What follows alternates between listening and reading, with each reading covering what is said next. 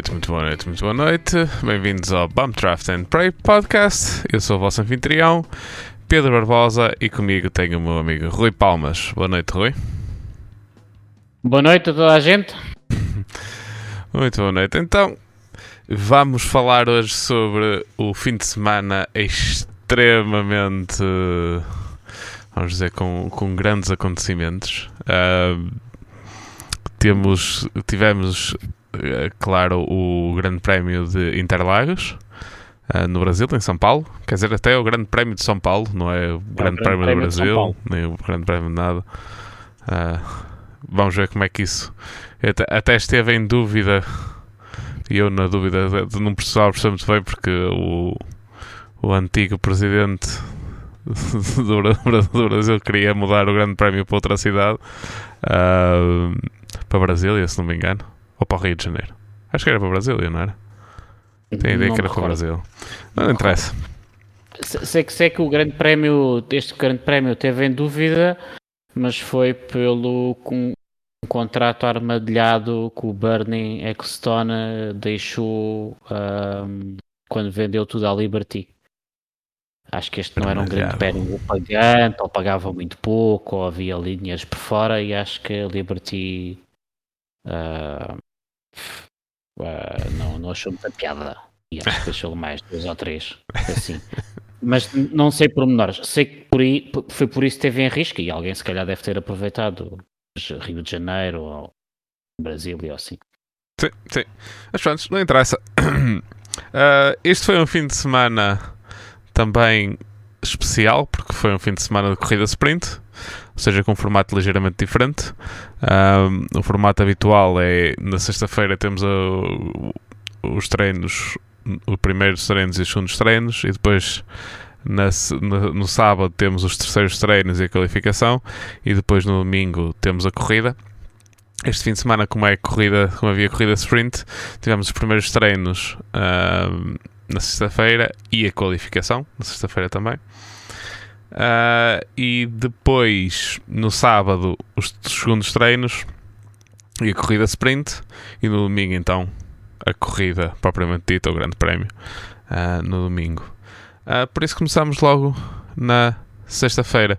E ao contrário do que eu tenho vindo a dizer, que não vou falar sobre grande coisa sobre a qualificação, tivemos um acontecimento muito engraçado na qualificação, pelo que vamos entrar um bocado por aí. Um, como já vem sendo habitual no Grande Prémio de Interlagos, uh, o Grande Prémio de São Paulo, pronto, a corrida em Interlagos. Uh, o, o tempo pregou algumas partidas, principalmente no, na sexta-feira, quando foi a qualificação. Uh, pelo que a pista estava bastante úmida quando começou a primeira sessão de qualificação. Quando chegou ao final da segunda já estava seco, mas com ameaças de chuva um, o que fez com que a Ferrari tivesse decidido arriscar numa estratégia no carro do Charles Leclerc e foi o único, o único piloto que veio para a pista de intermédios. Uh, eu tenho vindo a tentar desculpar os, os homens, mas realmente esta aqui não sei. Eu estava reportando ao podcast da semana passada, realmente falaste sobre isso e tal, porque a Ferrari não sei o quê, e eu acompanhei-te um bocado.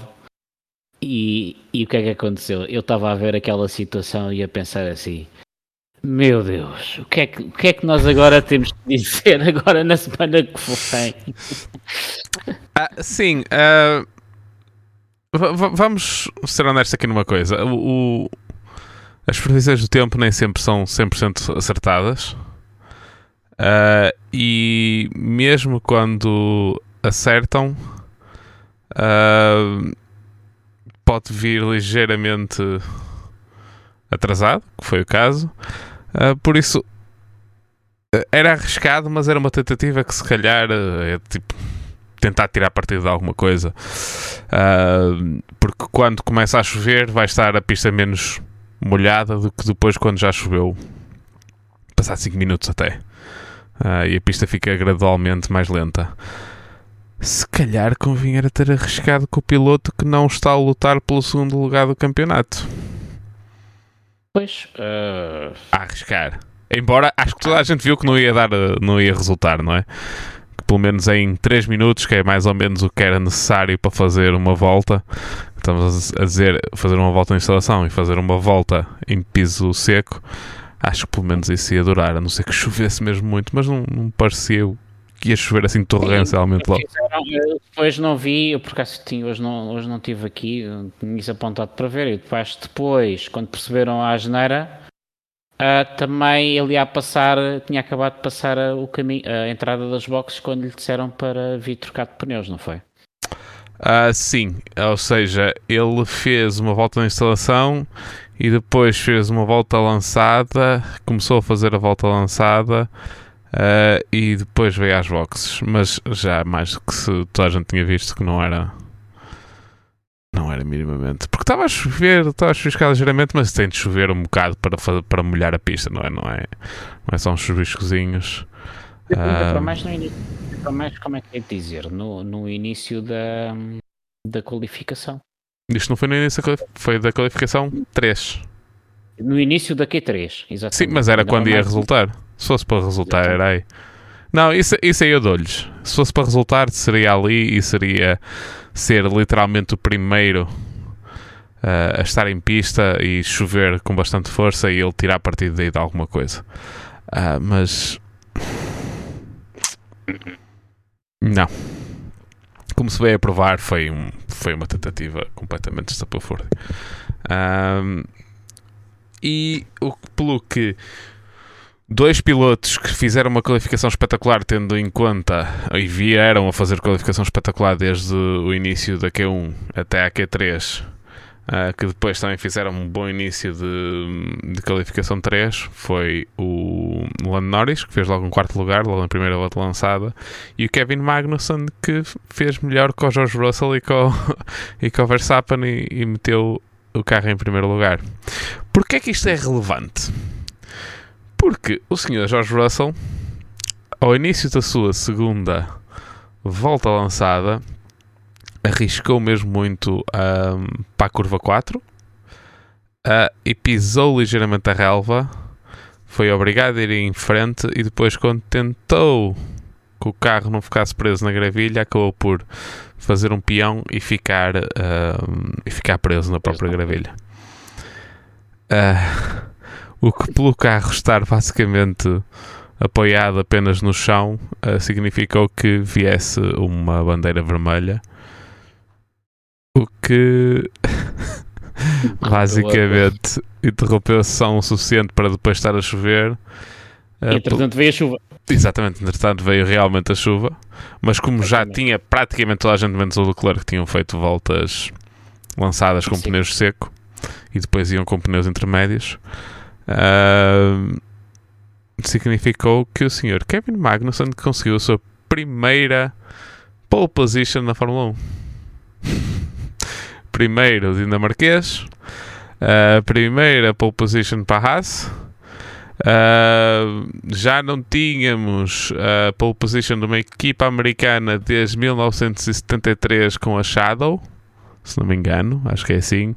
Tivemos um ouvinte a, a corrigir-me à hora do almoço quando eu estava a fazer o podcast em inglês. Foi a Shadow, não foi a, a Wolf, que eu disse, que tinha sido. Uh, por isso sim, foi um excelente, uma excelente prenda de anos para o, o Sr. Gene Haas, que fazia anos. uh, e uma excelente qualificação acabou por se revelar para o, para o Sr. Kevin Magnussen. Uh, que mais a dizer? É por isso que nós, é por essas coisas que nós vamos a Fórmula 1. Exatamente. E quando menos espera. Já esperava uma, uma corrida quentinha, até, quentinha até no bom sentido, em uhum. Interlagos, mas ninguém estava à espera de uma coisa destas. Sim. É, está de longe de ser o incidente mais mirabolante do fim de semana, pelo que ainda temos muito o que falar. Quase duas horas de podcast.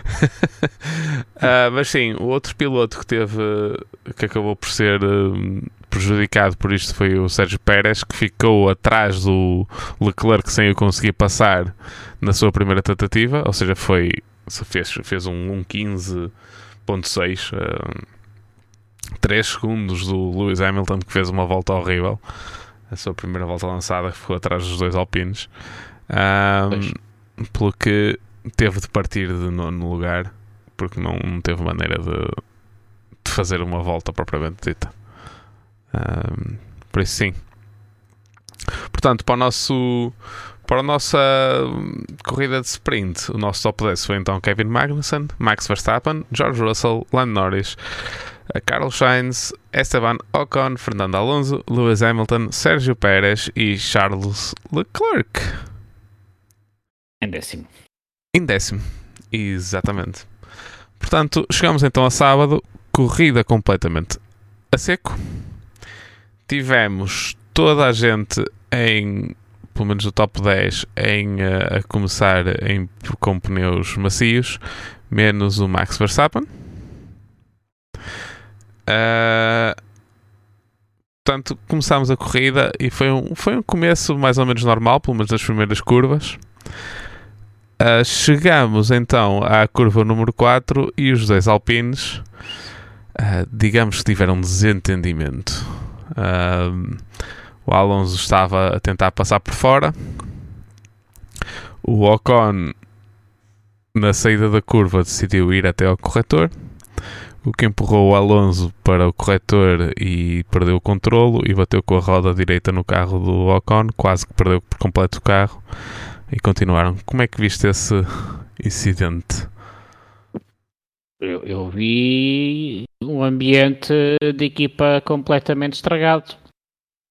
E aliás, eu no passado podcast disse que uh, até pensava que este tipo de ambiente tivesse começado logo a seguir ao verão e até dei os parabéns ao Alonso que afinal até a coisa até se aguentou e de repente olha este, este, este esta corrida parece contradiz tudo aquilo que nós dissemos no outro podcast Portanto, aquilo já, já está tudo em rédea solta.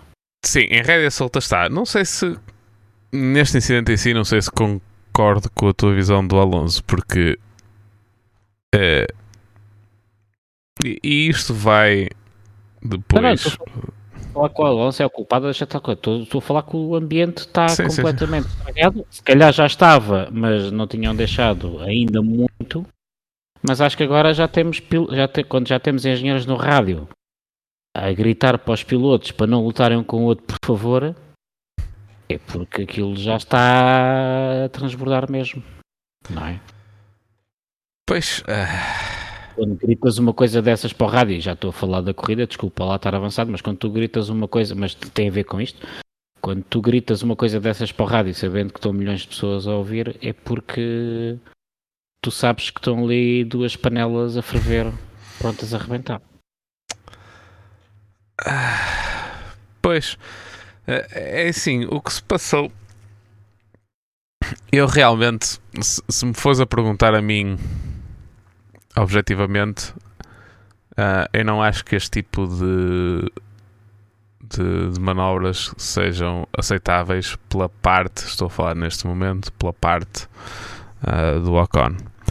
Uh, a ideia com que eu fiquei logo desde o início do ano é que tinha ficado decidido que o ter o carro à beira, ou pelo menos ao mesmo nível que o outro piloto, ou seja, a definição que eles consideram que seja ter direito a espaço, seria com as rodas de quem está mais atrás, as rodas da frente, com as rodas de trás do piloto a seguir. O Alonso estava mais do que isso quando, quando foi empurrado para fora. Uh, mas pelos vistos, e vamos ver pelo incidente à, à frente, na, na, corrida mesmo, pelos vistos isto já não é a definição. Pelos vistos a definição, por aquilo, pelas penalizações que deram, uh, a definição passou a ser que tens de estar completamente roda com roda, roda da frente com roda da frente.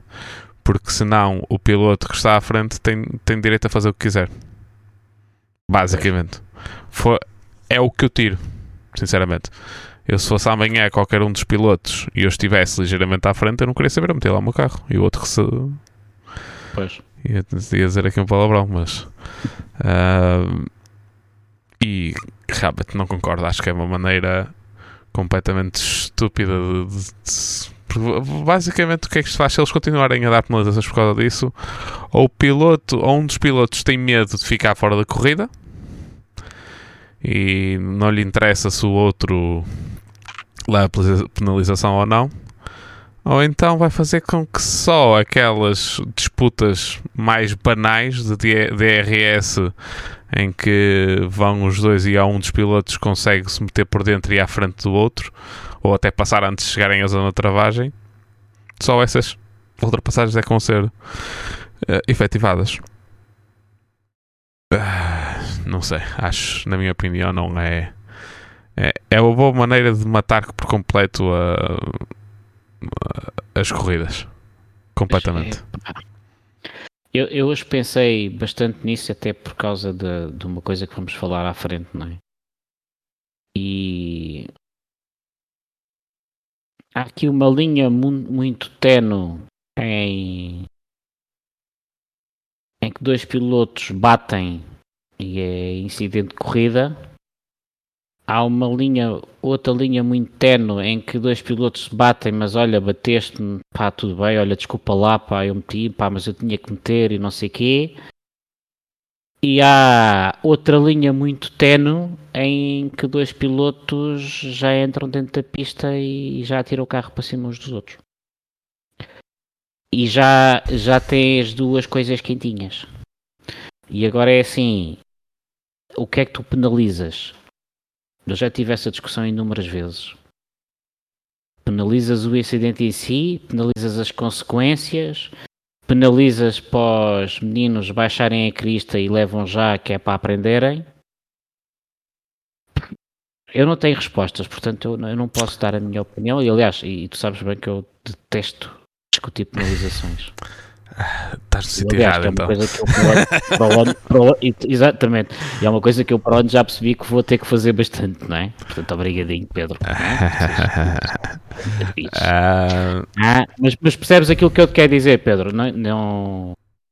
não, eu, eu- eu percebo. Eu, eu Porque, eu simples- ve- porque eu vejo, porque é assim, repara uma coisa, eu, porque eu vejo isso, e, pá, eu não, lá está, a malta vai gozar que eu estou a, a misturar coisas que não são misturáveis. Mas eu das provas que organizo vejo isso. E aliás, e, e posso dizer uma coisa, posso dizer que já assisti uma conversa do Eduardo de Freitas em que ele explica precisamente isso, em que há pilotos que andam dentro da pista prontos para acertar uns nos outros e eles têm que ser travados de qualquer maneira. Agora, quais, é- quais é que são estas linhas tenues em que tu aplicas penalizações? A questão é que eu acho que já não há linhas ténues nesse, nesse aspecto. Exatamente. Porque eu acho que o incidente isto- de corrida deixou de existir a partir deste momento. Sinceramente. Pois, exatamente, o incidente de corrida deixou de existir. Paz à sua alma. É, e, e acho que é é? mau porque Porque, mata completamente as corridas. é, porque é, assim, repara uma coisa, eu, eu das, podia dizer assim, incidente de corrida, siga. Ok? Mas tu não estás eh, não estás completamente isolado e sabes que os dois pilotos, os quatro pilotos em causa ah, sabes que a relação entre eles já está quentinha. Sim, mas isso, mas isso em termos de é? E- analisar não, um e- incidente não tem nada a ver uma coisa com a E outra. é que, mas mas tem, tem muitas vezes que eles utilizam isto para dizer "Oh, tô- estamos atentos. E Mas não pode tenham ser. lá calma. Não pode ser. Isso é impossível. Porque não pode repara uma coisa, porque tu nunca sabes quando é que vais bater e quais é que são as consequências às vezes de um pequeno toque, uma pequena manobra, aliás, e tu viste, ah, e tu também viste uma coisa que não foi muito falada porque eles lá, claro, depois não vão para as redes sociais, depois não há esta celama toda, que foi entre o Stoll e o, e o coisa, e o, e o Vettel. Aquela manobra que, que já é a segunda vez que o, que o Alonso, que o, que o Stroll faz, Aquela manobra, manobra do Stroll também foi bastante perigosa. Desta vez foi pior, mas ele foi penalizado. Exatamente. Ele foi penalizado com 10 segundos. Sim, sim, sim, estou a ver. Eu, uh, uh, Isso para dizer o quê? que o movimento do Stroll no, no Alonso em, em, nos Estados Unidos foi um movimento até muito pequenino e realmente, como eu disse, o Alonso também se põe a jeito, porque o, o Alonso também parece que fica muito ali à beirinha do carro. E pode, podemos falar já sobre isso, porque aconteceu logo a seguir com o Ocon, exatamente. com quem ele tinha acabado de ter exatamente, acidente exatamente. e partiu a asa por causa o disso. O Alonso também se põe a jeito, não quer desculpar nem o Stroll nem o Alonso, mas o Alonso também se põe a jeito, não é? E realmente o Stroll faz a mesma coisa, mas desta vez com até com até vira muito mais e as consequências foram muito menores e aquilo foi, parece que foi um de nada e o, o Alonso levantou o voo.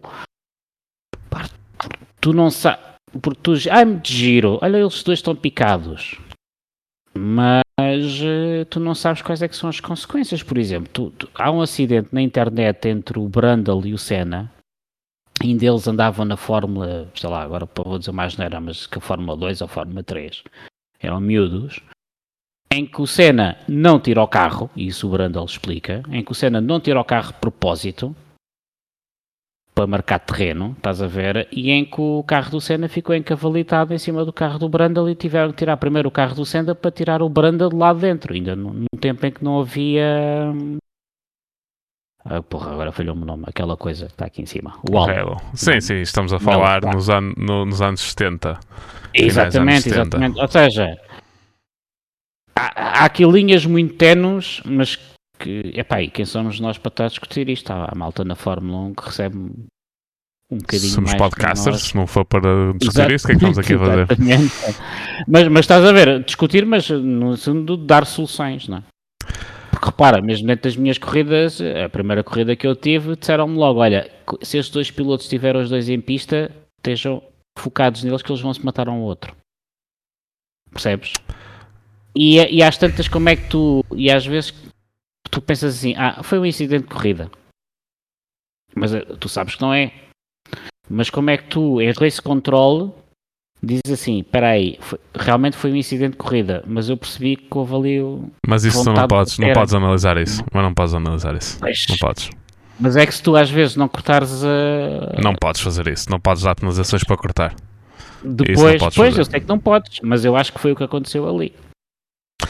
Não, é, é assim, é tão fácil como isto. O Ocon Eu- mandou para fora não- da pista. Eu, eu quero explicar-te a ti, a quem nos está a ouvir, que eu não tenho soluções. Eu estou a apontar caminhos só. Não, mas é que isto é uma Que é solução isso- fácil. É isso que pagam. Pagam para A, questão- a minha questão, a minha questão não é arranjar soluções para lidar com, com pilotos que estão picados uns Exatamente. com os outros. Eu não, sinceramente Mas- não quero saber disso. O que eu quero é que as penalizações sejam, é que haja regras específicas e que, as- e que as- e que sejam aplicadas. Andamos este ano todo a dizer que a roda- as rodas da frente de um piloto com as rodas de trás era, era o suficiente para ter direito a espaço dentro da pista. Temos dois pilotos que estão praticamente lado a lado, praticamente roda com roda, roda da frente com roda da frente. Foi atirado para fora da pista e não levou penalização nenhuma. Pois. Estás a perceber? E tivemos outros incidentes, como vamos falar à frente, que foi muito parecido, embora eu acho que tenha sido muito menor do que este. Este aqui foi, do- foi dos mais gritantes que- do, do, fim de semana. Porque literalmente empurrou outro piloto para fora da pista na saída da coisa. E, e- e estamos fartos de dizer isto e de falar sobre isto ah, em pistas em que tem pelo menos zonas. Esta pista também tem muita relva, mas que tem zonas em que para lá da pista tem asfalto ou tem um corretor enorme, que foi o caso. Se fosse relva do outro lado, se não fosse um corretor enorme e, e asfalto do outro lado, tinha tido consequências muito maiores. Pois. E não se penalização, não se penalizou isto, e como se viu a seguir, achavam que o, o Ocon tinha todo o direito em fazer aquilo que fez. E eu não concordo com isso. Não concordo eh, e acho muito mal e acho que, isto, acho que isto vai, se eles realmente continuarem com esta com esta com estas regras, acho que vai vai matar por completo a corrida, mas as corridas. Ah, mas duvido, porque eles são muito inconstantes e estão, continuam a ser muito inconstantes. Continuam a ser muito inconstantes com as penalizações e com isso tudo. Ah, Isso, isso- isso já vem, vem da forma como, como tudo está, está organizado pela FIA. e é o, ah, pois, e é que não, há, não há ideais, não há ideais.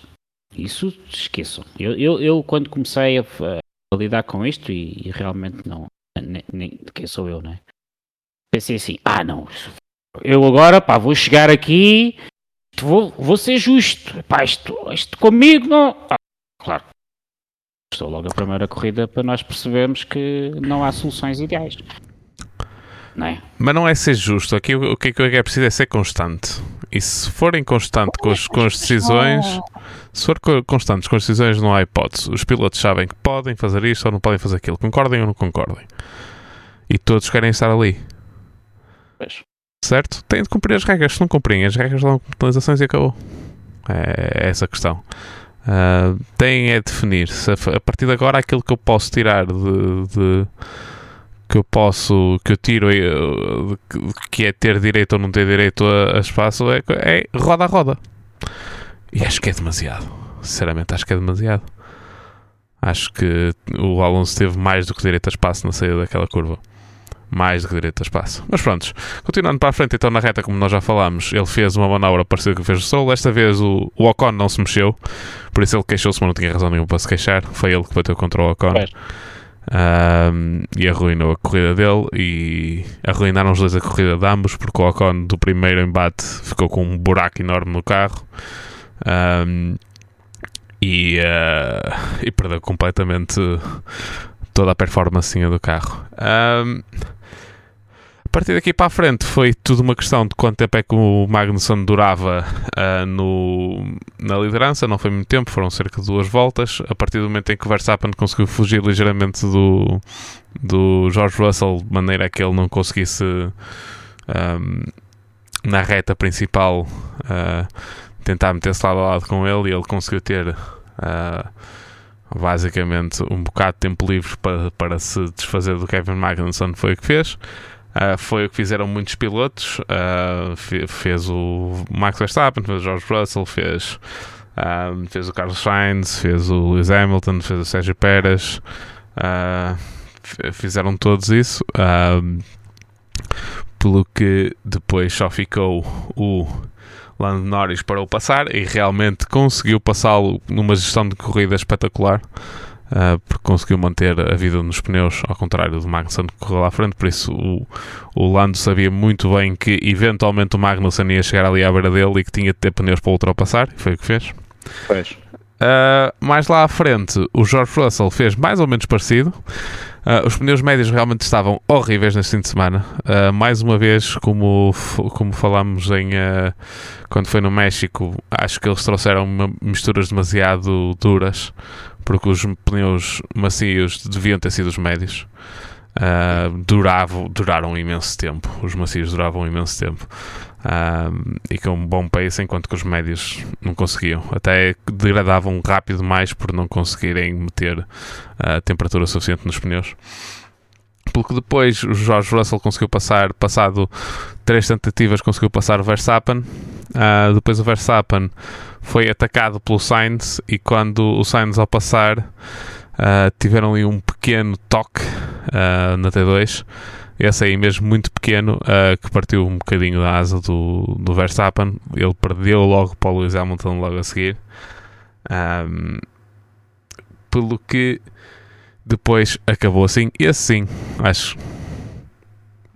Se outros eu já tinha achado que sim, esse foi mesmo um incidente de corrida e não, não, não houve finalização nenhuma por esse. Um, pelo que ficamos com George Russell a ganhar a sua primeira corrida, embora seja sprint, e a primeira corrida da Mercedes este ano. Volto a dizer, embora seja sprint, não, seja, não tenha sido grande prémio. Uh, tivemos George Russell primeiro, Carlos Sainz segundo, Lewis Hamilton terceiro. O que se ia revelar depois que o, a Mercedes finalmente ia ter um, um, uh, um 2 para começar a corrida. Porque o Carlos Sainz tinha penalizações a cumprir por peças mudadas no seu, uh, na sua unidade motriz. Sim. Uh, por isso, sim, é o, o, início da corrida para a corrida, o Grande Prémio, vamos falar, a corrida principal, foi George Russell, Lewis Hamilton, Max Verstappen em terceiro, Sérgio Pérez em quarto, Charles Leclerc em quinto, Lando Norris em sexto, Carlos Sainz em sétimo, Kevin Magnussen em oitavo, Sebastian Vettel em nono e Pierre Gasly em décimo. Um, este é o nosso top 10 para o início da corrida. Uh, sim, um, bom resultado para a Mercedes. Uh, a Mercedes estava bastante competitiva este fim de semana. Uh, pelo que pronto, não, não, não há assim muito para falar. Eles realmente, se calhar, até tinham o carro mais rápido. Não ficamos a saber 100%, uh, mas provavelmente até tinham o carro mais rápido do fim de semana, que é a primeira vez que acontece desde o ano passado, uh, o que é bastante positivo para eles daqui para a frente. E nós não achávamos particularmente que eles iam ter grande carro aqui, porque um, se, não tive, se não tinham tido no México não havia grande razão para aqui terem um bom carro, ainda por cima, supostamente com características do carro deles, não havia de ser grande coisa. Uh, mas sim, realmente eles descobriram qualquer coisa na afinação do carro que resultou fantástico aqui. Uh... Eu, eu lembro-me de num dos primeiros podcasts em que o Russell fez uma boa corrida e o Hamilton ficou cá por trás, não sei se por uma avaria ou por um acidente ou por um toque. E lembro-me lembro teres perguntado se tinha ficado convencido que a Mercedes disse não, não, que eu gostava de ter eh, visto o Hamilton mais. Eu gostava de ter visto a corrida do Hamilton e, e desta vez eh, eu penso mesmo que só com a corrida do Russell eu acho que dava para, dava para perceber que o carro está tá, no, tá num caminho completamente diferente. Sim, sim. Pelo menos nesta pista. Uh, vamos ver se funciona em Abu Dhabi ou não. Mas pelo menos nesta pista está a funcionar muito bem. Uh... Eu já não digo nada, não é? Portanto, não tenho nada que me convença ao contrário. Pronto. Sim. Uh, pelo que sim, uh, íamos começar a corrida. Toda a gente em uh, macios, apenas os dois Ferraris, os dois Haas, os dois Williams e Fernando Alonso foram os únicos pilotos, uh, foram os únicos carros que partiram em, com médios, em vez de partirem com macios. Uh, começou a corrida, a corrida é ter uh, 71 voltas. Uh, são voltas extremamente curtas, de 1 minuto e 13, 1 minuto e 14, mais ou menos, cada volta, por isso é uma pista curtinha. Um, mas começaram e houve uma boa partida tanto de George Russell que conseguiu se manter à frente do Lewis Hamilton e do Lando Norris, que conseguiu ganhar duas posições, se não me engano.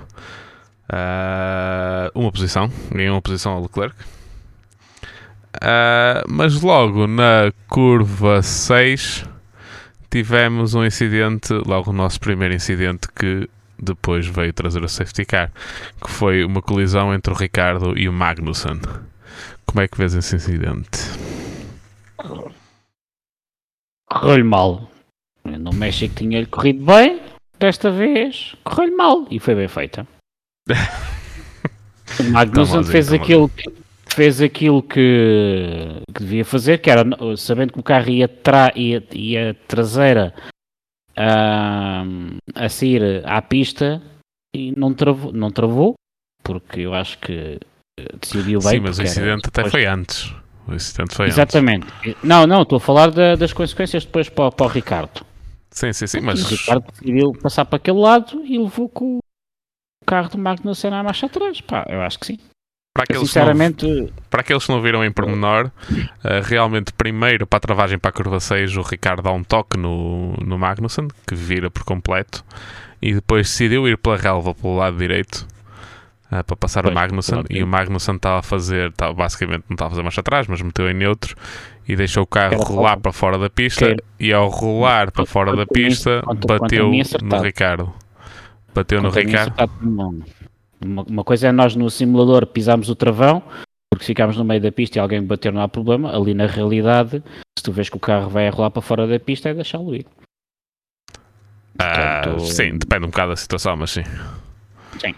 Portanto, uh, eu que dei os meus parabéns ao Ricardo pela corrida mediana que ele fez uh, no México, que foi espetacular atendendo à época do ano, não é? Depende do ponto de vista. E na altura lembras de ter falado que pá, é chato uma pessoa pôr um fora da corrida e só levar 5 minutos, 5 segundos ou 10 segundos, porque o outro fica de fora da corrida. Desta vez, pronto. O, o, o Ricardo pôs fora da corrida e teve as consequências. E os mecânicos da, da, da McLaren, pronto, tiveram mais trabalho. Uh, por onde é que começo nisso? Uh, eu sou sincero, os 10, os 10, os, os 10 segundos no México achei que fossem. Achei que tivesse. Achei que foram mais do que justos. É, analisando Sim. o incidente, são 10 segundos. 10 segundos até foi uma penalização bastante dura, tendo em conta aquilo que eles costumam dar. Normalmente é os 5 segundos. É, é, exatamente. Aliás, só não foram tão justos porque. Mas na altura também falámos disso. Nós estamos, quem dá as penalizações de 10 segundos não adivinha como é que vai decorrer a. Claro a corrida, não, é? nem pode, nem pode. Uhum. Uh, não nos vamos esquecer quando passado o, o Hamilton levou 5 segundos por mandar o, o, o Max para o, para, para o hospital e ganhou a corrida na mesma. Exatamente. Por isso, de longe que está de ser a, a decisão mais polémica que alguma vez os, comi os, os comissários tiveram, os stewards tiveram. Uh, e, e, também não concordo contigo porque acho que a corrida que ele fez em, uh, no México acho que foi espetacular, não foi simplesmente mediana. Uh, se ele tivesse não, feito uma corrida mediana, tinha, tinha, tinha ficado em nono, décimo. Uh, não, percebes, percebes aqui uma, uma ironia, não é? Uh, sim. uh, Tendo em conta o, quem é o Ricardo, não é?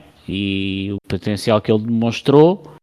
E claro que estou na brincadeira, claro que nós, nós até o elogiamos aqui. Portanto. Sim, sim. Uh, mas, mas sim, uh, aqui foi culpa dele. Claro, acho que foi. E sofreu as ah, consequências. Sim, sofreu as consequências. Foi, infelizmente o, o Magnussen também sofreu as suas consequências. Ainda sofreu mais porque os bichos não quiseram ir os dois no medical car para, para as boxes dois juntos. Uh, e o Magnussen depois perdeu a boleia e ficou lá durante meia hora, três quartos de hora, até que uns fãs, acho que há aí um rumor que uns fãs até conseguiram rebentar com, com uma grade para ele conseguir sair e ir pelo público tentar chegar às boxes. Deixa de ser engraçado. Yeah.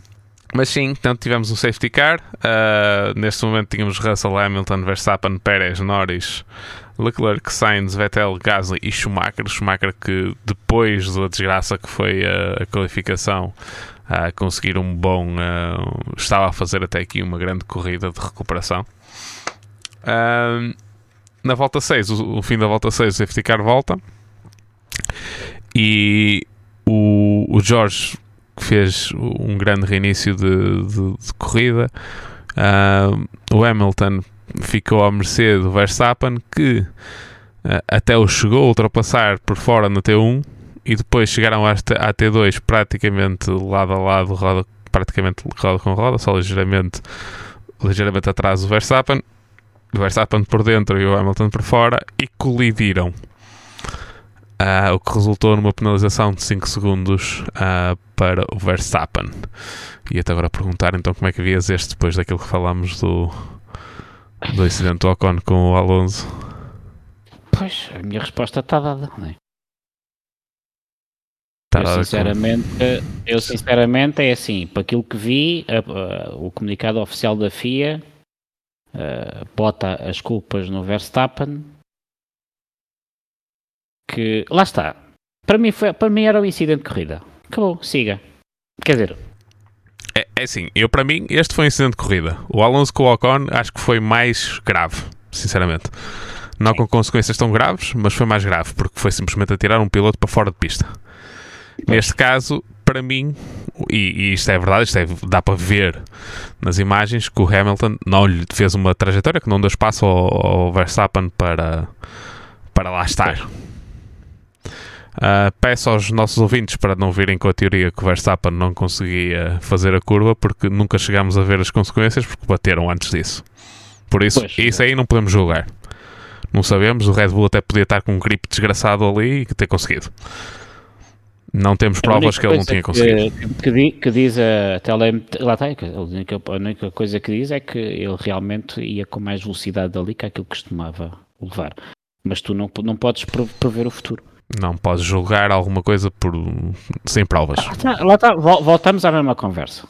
Aquelas linhas tenues que eu te, que eu te disse há pouco.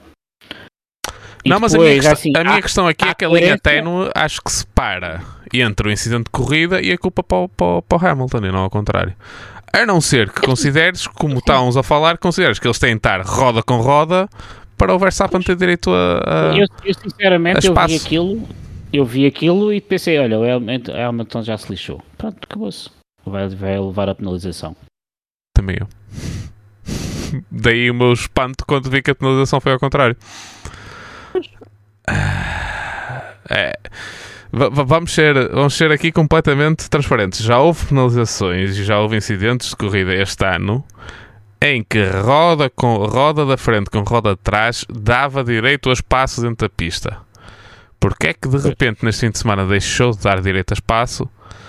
Não faço ideia. Vamos no Brasil com outras pessoas. Mas há sempre, há sempre pessoas constantes nos stewards. É isso que eu não percebo. Há sempre pelo menos dois stewards que são os mesmos de uma corrida para a outra. E eles são, são só são só quatro pessoas. Uh, não sei. Uh, está uma confusão. Como até mais incidentes para a frente, vamos ver, está uma confusão completa. Uh, e não sei. Uh, pá. Não acho aceitável, sinceramente. Não acho aceitável a dualidade de critérios. Eu, eu, eu, tenho, eu tenho a minha forma de, de analisar e tenho a minha opinião. A minha opinião também nem sempre se coaduna com, com os regulamentos da FIA. Também era o que mais faltava, né? Ah, mas lá está, é como tu dizes, tem que haver uma uma coerência de critérios. Claro. Não pode haver e, diferenças de regulamentos de, um, de grande prémio para grande prémio, sinceramente. Que senão é uma salgalhada desgraçada, como foi este fim de semana. Exatamente. E tenta-se, por exemplo, os comissários, por exemplo, os, os stewards estão dentro de uma cabine completamente isolados de tudo, não é? Sim. Não, não, estão a ouvir comentários, nem estão a ouvir o Twitter, não estão a ouvir o relato não, não pela rádio, nem nada, não podem, mas... Não podem. E, e, de, e dentro disso, e dentro disso, acho muito estranho. Continuo a achar muito estranho esta, esta dualidade de critérios. Sim. Há, coi há, há coisas que nós entendemos, não é? Olha, entendo, sim, senhora. Sim, esta daqui não entendo. Não concordo. Há uma pessoa não concorda, não, não, não iria fazer assim, e temos as nossas preferências. O que no, no caso do Hamilton e do Verstappen, nós, ambos os dois, e estou a fazer umas aspas, de, desgostamos dos dois ao mesmo tempo. Portanto, igualmente. Portanto, não estamos aqui com, com Benfica Porto, sobre dos pilotos. Mas. Uh, tu não, que tu és benfiquista, não é? Exatamente. não, não, mas não, não estamos com, com, com, estas rivalidades entre o, entre o Verstappen sim, e o sim, Coisa. Sim, eu, agora, sim, eu percebo. Eu percebo. O Twitter, o Facebook, eu ainda hoje, hoje abri o Facebook, estava aqui distraído da minha vida, abri o Facebook, um post, não sei o quê, e hoje há uma resposta, estás com azia, não sei o quê, afinal não... Pá, não, desliguei logo, nem, nem quero saber disso. Portanto, não, fiquem, quem, quem não está a ouvir, quem não ouviu o primeiro episódio, os primeiros episódios, nós já fizemos o nosso, nosso disclaimer em relação aos pilotos. Sim, sim, não, não gosto de nenhum deles, simplesmente já já não gosto do, do Hamilton há mais tempo porque é mais velho mas também não, não, nunca gostei do, do Verstappen. Sou sincero, também nunca lhe achei piada nenhuma. Uh, aos dois dou-lhes mérito pela, pelo talento que têm e pela capacidade que têm ah, não, de ser uns grandes pilotos. Sempre, eu separo sempre a obra da empatia. Aliás, vamos ter que falar disso, né? daqui a bocado. Eu separo sempre da, a obra da empatia, mas isso faço na música, faço na, na, na literatura, faço na arte, faço em tudo. Sim. E, veio, e, isso mesmo veio-se a provar logo a seguir, porque três curvas a seguir há um incidente entre o Norris e o Leclerc, em que o Leclerc passa o Norris por fora de uma, uma ultrapassagem espetacular, uh, e o Norris por dentro pisa o corretor, que embora seja pequeno em termos de largura, em termos de altura ainda é bastante grande, uh, que tem para essa curva, pisa Uh, o carro desliza para a esquerda e acaba por bater no Leclerc e o Leclerc, além de sair fora de pista, bateu até bastante forte contra, contra o muro, mesmo de frente, uh, em que o Norris levou 5 segundos. E lá está, eu sou um fã do Norris, uh, mas realmente, mais do que merecido, 5 segundos foi uma manobra completamente estapafúrdia. Eu, eu, compreendo, eu compreendo mais a, a mesmo assim a, a, manobra do, do Ricardo, do, não neste canto prémio, mas no outro, do que o do Norris. Não, porque eu não concordo, porque o Ricardo foi mesmo tentar meter o carro onde ele não existia. Eu acho que neste caso o Norris não foi esse. Foi mesmo o erro de cortar demasiada curva e bater no corretor. Acho que foi isso que o apanhou que o apanhou de que o apanhou um bocado desprevenido. Ou seja, não foi uma decisão de meter o carro onde, não, onde nunca havia lá o carro. Não, ele tinha espaço, simplesmente fez a manobra ligeiramente mais para dentro. É um corretor que eles normalmente nem sequer chegam perto dele. Pois, normalmente mas... nem sequer chegam perto dele. Provavelmente foi a única vez no, no, grande, no fim de semana inteiro que ele sequer chegou perto daquele corretor e apanhou desprevenido. Um, por isso foi assim, foi um, um erro mais de condução do que propriamente uma decisão de tentar meter o carro onde ele não, não, eh, não devia, até porque ele estava a ser ultrapassado. Ele não estava a tentar ultrapassar ninguém. Foi, uh, também temos de ter essa consciência que foram duas situações diferentes, enquanto que o Ricardo no México ou aqui no Brasil uh, ele estava atrás e estava a tentar ultrapassar e meteu o carro onde não devia. Uh, o, o, Norris estava a ser ultrapassado e foi apanhado um bocado desprevenido pelo corretor de dentro que, que, ao pisar empurrou o carro para fora uh, e foi acabou batendo no Leclerc. Uh, foi um, a penalização é mais do que merecida. Mais do que merecida. concordo 100% com a penalização. mas. Ah, sim, não tenho dúvida. Mas. Aqui sim, os stewards estiveram completamente corretos. A penalização acertada. Uh... E o, o Charles Leclerc teve, teve sorte porque eu quando vi aquilo pensei, olha a corrida interrompida e distraí-me. Porque pá, havia pancada que ainda foi forte, não é? E de repente, mas ah, já está tudo a correr outra vez, então, mas o que é que se passou? Ah, mas não Ah, pensei assim, posso, tenho que eu também pensei que ele estava fora, mas já é a segunda vez que lhe acontece, já é a segunda vez que nos acontece isto. Já em uh, Singapura, o Hamilton também bateu completamente de frente contra uma barreira e conseguiu sair e continuar a corrida e foi trocar a, asa tal como foi o, o Leclerc. É, eu vi aquilo e pensei, olha que porreiro, vou, vou, calha mesmo bem, vou fazer um cafezinho. Afinal, olha para outra, quando estava a voltar, olha outra vez, então, mas a corrida está a continuar. Pronto, olha, siga. Espero mais um bocadinho. Eles, eles vão bater lá à frente. Uh, sim, deixava de ser verdade. Uh, nisto, o, o, Norris depois logo a seguir começa a perder posições. O McLaren não estava minimamente competitivo no fim de semana. Acho que o, o, o que ele fez na qualificação e o que ele fez uh, na corrida sprint foi realmente levar o carro para sítios onde ele não merecia estar. mas numa corrida maior acaba por os defeitos se notarem ainda mais. Um, ele perde posições e à volta 17 uh, o Sainz para para trocar os seus médios por macios, mas parou porque tinha um tear-off, ou seja, eles têm uns plásticos no, no, capacete que podem ir tirando para, entre aspas, limpar, não é limpar, porque eles não conseguem limpar o, o visor. Uh, e tinha um tear-off no, no, no, na entrada de ar, de arrefecimento de ar do travão do lado direito de trás. Uh, e teve de parar e acabou por uh, para tirar isso e acabou por trocar já de pneus e fez uma uma, uma paragem nas boxes. Uh, aproveitou para já, já deitar isso para fora digamos. Isto à volta 17 uh, à volta 20 o Russell estava a dizer que estava contente com os pneus para continuarem. Estes pneus macios, não nos vamos esquecer Pérez e para a volta a Pérez e o Max até param os dois na volta 24. O Max já tinha parado uma vez, não tinha cumprido os 5 segundos, cumpriu nesta porque quando levou a penalização ele já tinha parado uma vez, já tinha feito a paragem dele. Uh, depois à volta 25 para o Russell, Hamilton fica até à volta 29 com os pneus macios, o que mais do que demonstra que os pneus macios eram demasiado duros para esta corrida mas muito, muito duros. Os pneus macios não podem durar quase 30 voltas e nem sequer mostraram um drop-off. Foi mesmo uma questão de. Já sabiam que iam fazer mais do que uma paragem. Um, porque realmente os médios mostraram, mostraram não ser nada eficazes. Um, por isso, sim. Uh, uh, nisto, eles saem e à volta 37, este foi um dos períodos mais seca, vamos dizer, da, da, corrida. Tinha algumas lutas lá para trás, mas à frente não havia ninguém a lutar.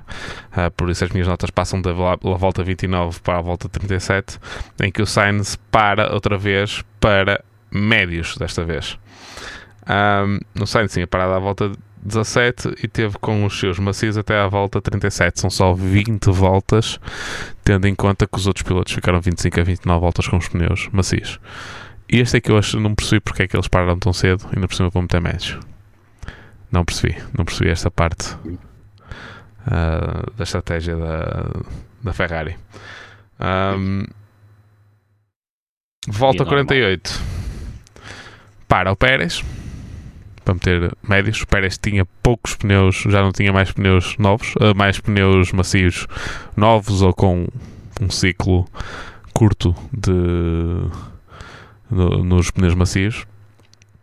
E a Mercedes decide parar também o, o Hamilton, que ia em segundo nesta altura, um, à frente do Pérez, porque ele tinha passado na volta 45. Uh, ah, e o Hamilton queixou-se imenso. Queixou-se imenso. Um, provavelmente porque queria ir. Estava a pensar que estava a ter uma estratégia não igual à do Russell e queria tentar ganhar a corrida, não é? Uh, mas acho que era mais do que acertado a Mercedes tentar cobrir uh, o undercut do, do Pérez.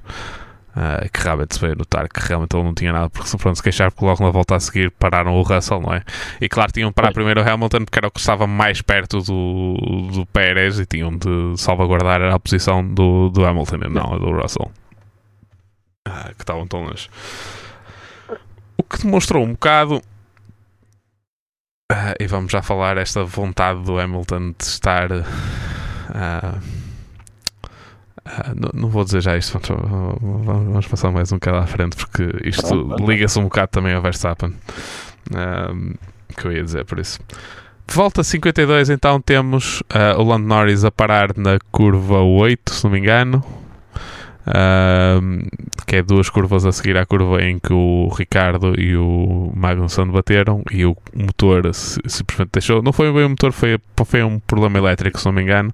Eu, eu, eu ouvi que tinha sido a caixa de velocidades, mas não. Não, não, não, não, foi um problema elétrico. Já ouvi. Eu, a hora do almoço também disse caixa de velocidades, mas já ouvi que foi um. Agora, entretanto, durante a tarde, foi um problema elétrico no carro. Okay. Uh, e então tivemos isto um porque, Isto porque a hora do almoço, quem tiver a ouvir, existe uma versão de podcast em inglês, mas é bom. Está bem? Porque está lá um rapaz que sabe alguma coisa de corridas de automóveis.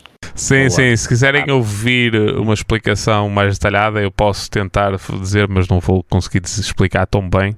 Se perceberem inglês, é melhor ouvirem, ouvirem o Earl falar, porque ele realmente já correu.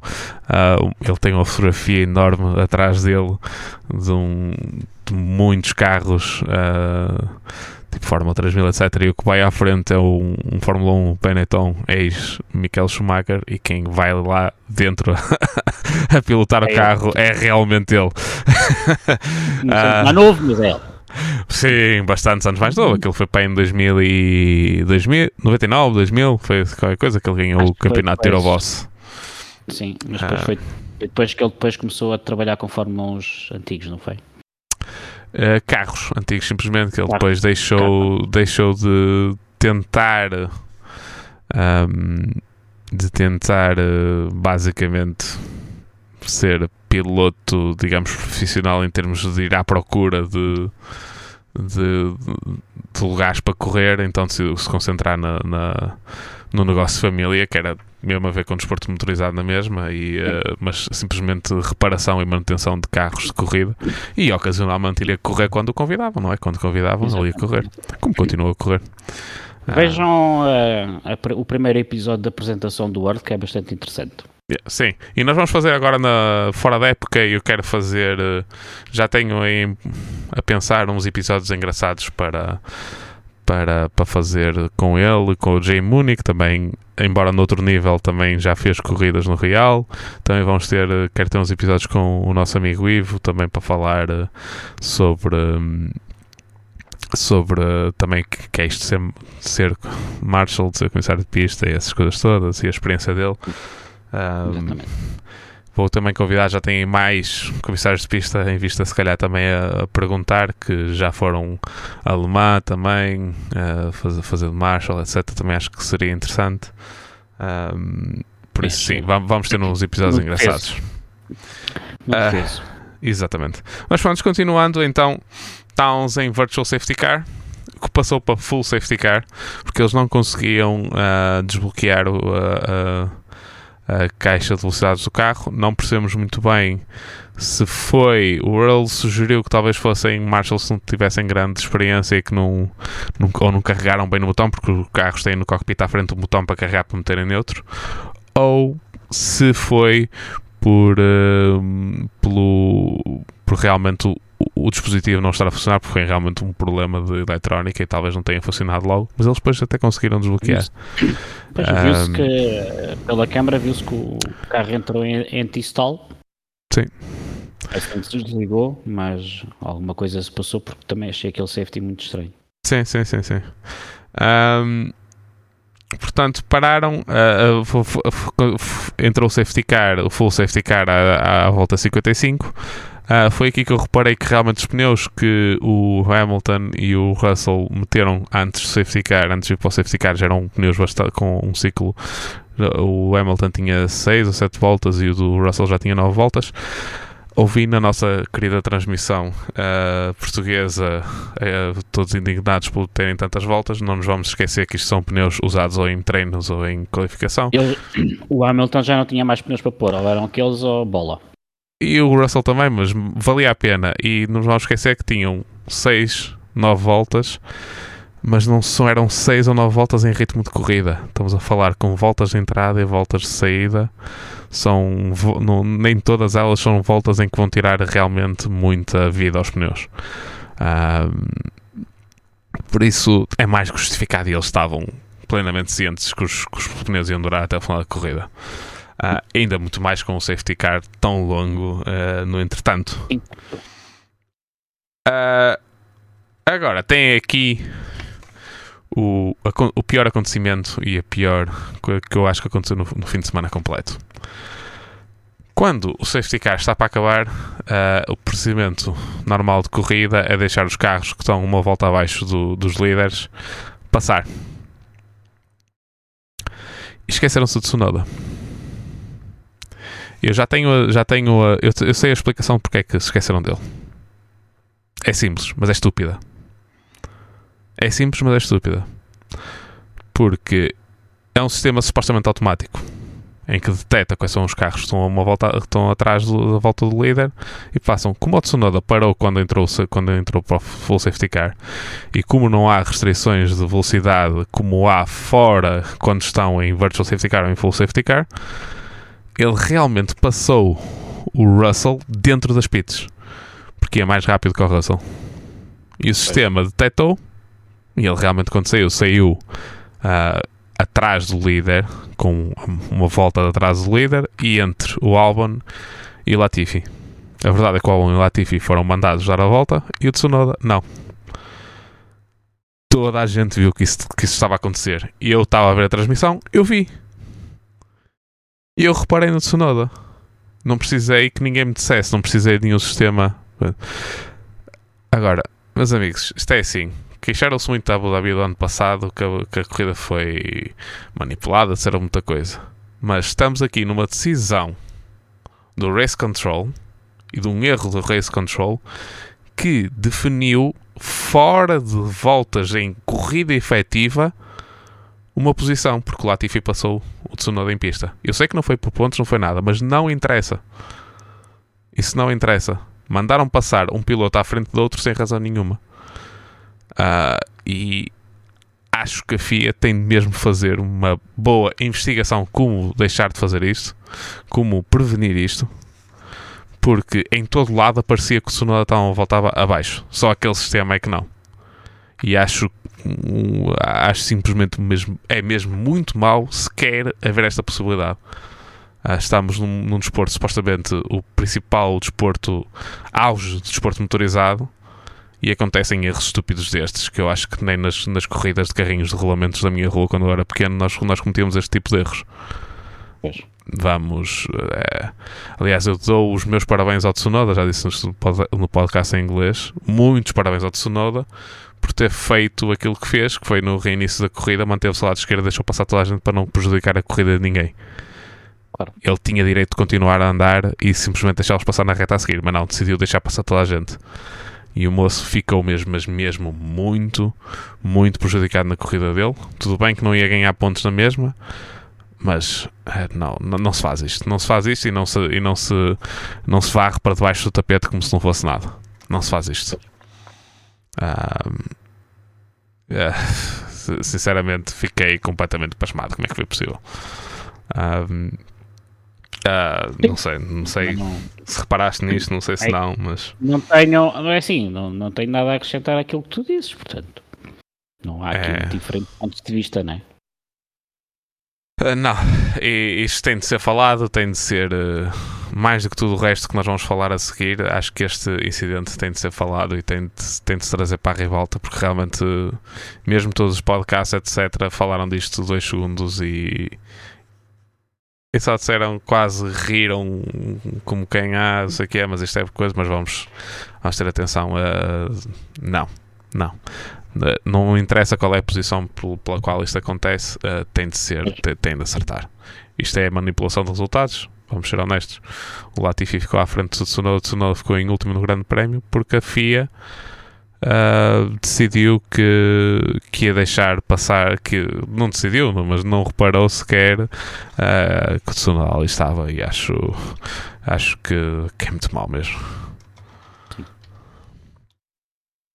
Muito bem, então é, a corrida recomeçou uh, e, uh, e pronto, recomeçou normalmente. O Russell simplesmente foi-se embora. Uh, deixa, teve sempre em controle, nunca, nunca deixou o Hamilton chegar-se perto dele. Em termos de corrida em, em si, para, uh, para, para, o, para a vitória, não houve corrida, uh, mas atrás houve. O Pérez estava com pneus médios ao contrário de toda a gente, incluindo o Sainz tinha pneus novos, macios novos, porque parou no Virtual Safety Car. e recomeçou a corrida e toda a gente passou o Pérez. passou o Sainz, passou o Leclerc, passou o Alonso, que vinha com pneus novos também. Uma grande decisão de estratégia da, da, da Alpine. Passou Pérez, passou o Alonso.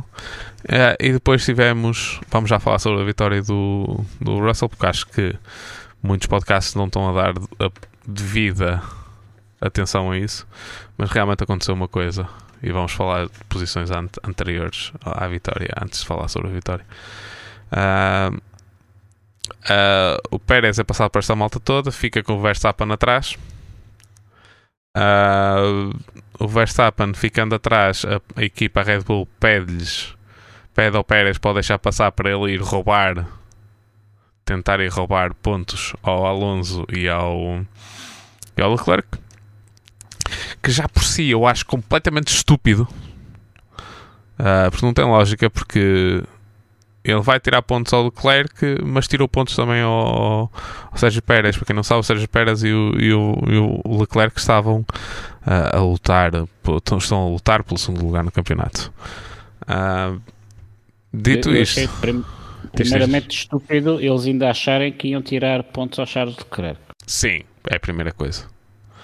Uh, mas mesmo em tirando pontos ao Charles Leclerc, como já tiraram também ao, ao Pérez, ainda mais estúpido é. Bom, eu também não, não tenho de cabeça a tabela de pontuação, mas às vezes podia haver ali uma diferença, mas sim, mas Não há porque o, o, uh, o Verstappen se ficasse atrás do Sérgio Pérez, o Sérgio Pérez ficava com dois pontos de vantagem do, para o, o Leclerc. O, o Verstappen a passar o Sérgio Pérez automaticamente o Sérgio Pérez depois fica com os mesmos pontos que o, um, o Leclerc. Se depois conseguisse passar o Leclerc, o Leclerc perderia dois pontos, se não me engano. Exatamente, ah, pá, acaba por, por ficar tudo igual da mesma. Um, aquilo que foi dito é, era que o Max ia tentar passar o Alonso e o, o Charles. Se não conseguisse passar o Alonso, que devolveria a posição ao Pérez. Foram dadas instruções para ele.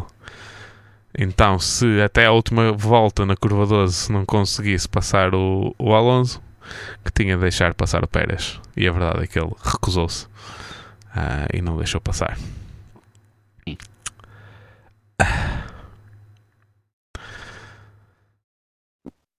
Como já dissemos, eu não, não vou, não vou uh, fingir que eu até agora gostava do Verstappen, porque nunca gostei propriamente dele. Uh, mas de tudo o que ele já fez até hoje, isto foi das piores coisinhas para a equipa que ele podia ter feito.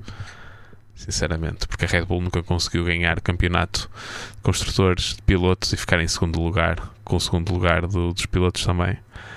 Uh, não respeitou uma ordem de equipa, que são quem lhes paga o salário ao final do ano. Ora está. Ah. E, e, não, e, e, não e queimou, provavelmente queimou ali as hipóteses de ser, de ser segundo, ficar em segundo no campeonato ao Sérgio, ao Sérgio Pérez.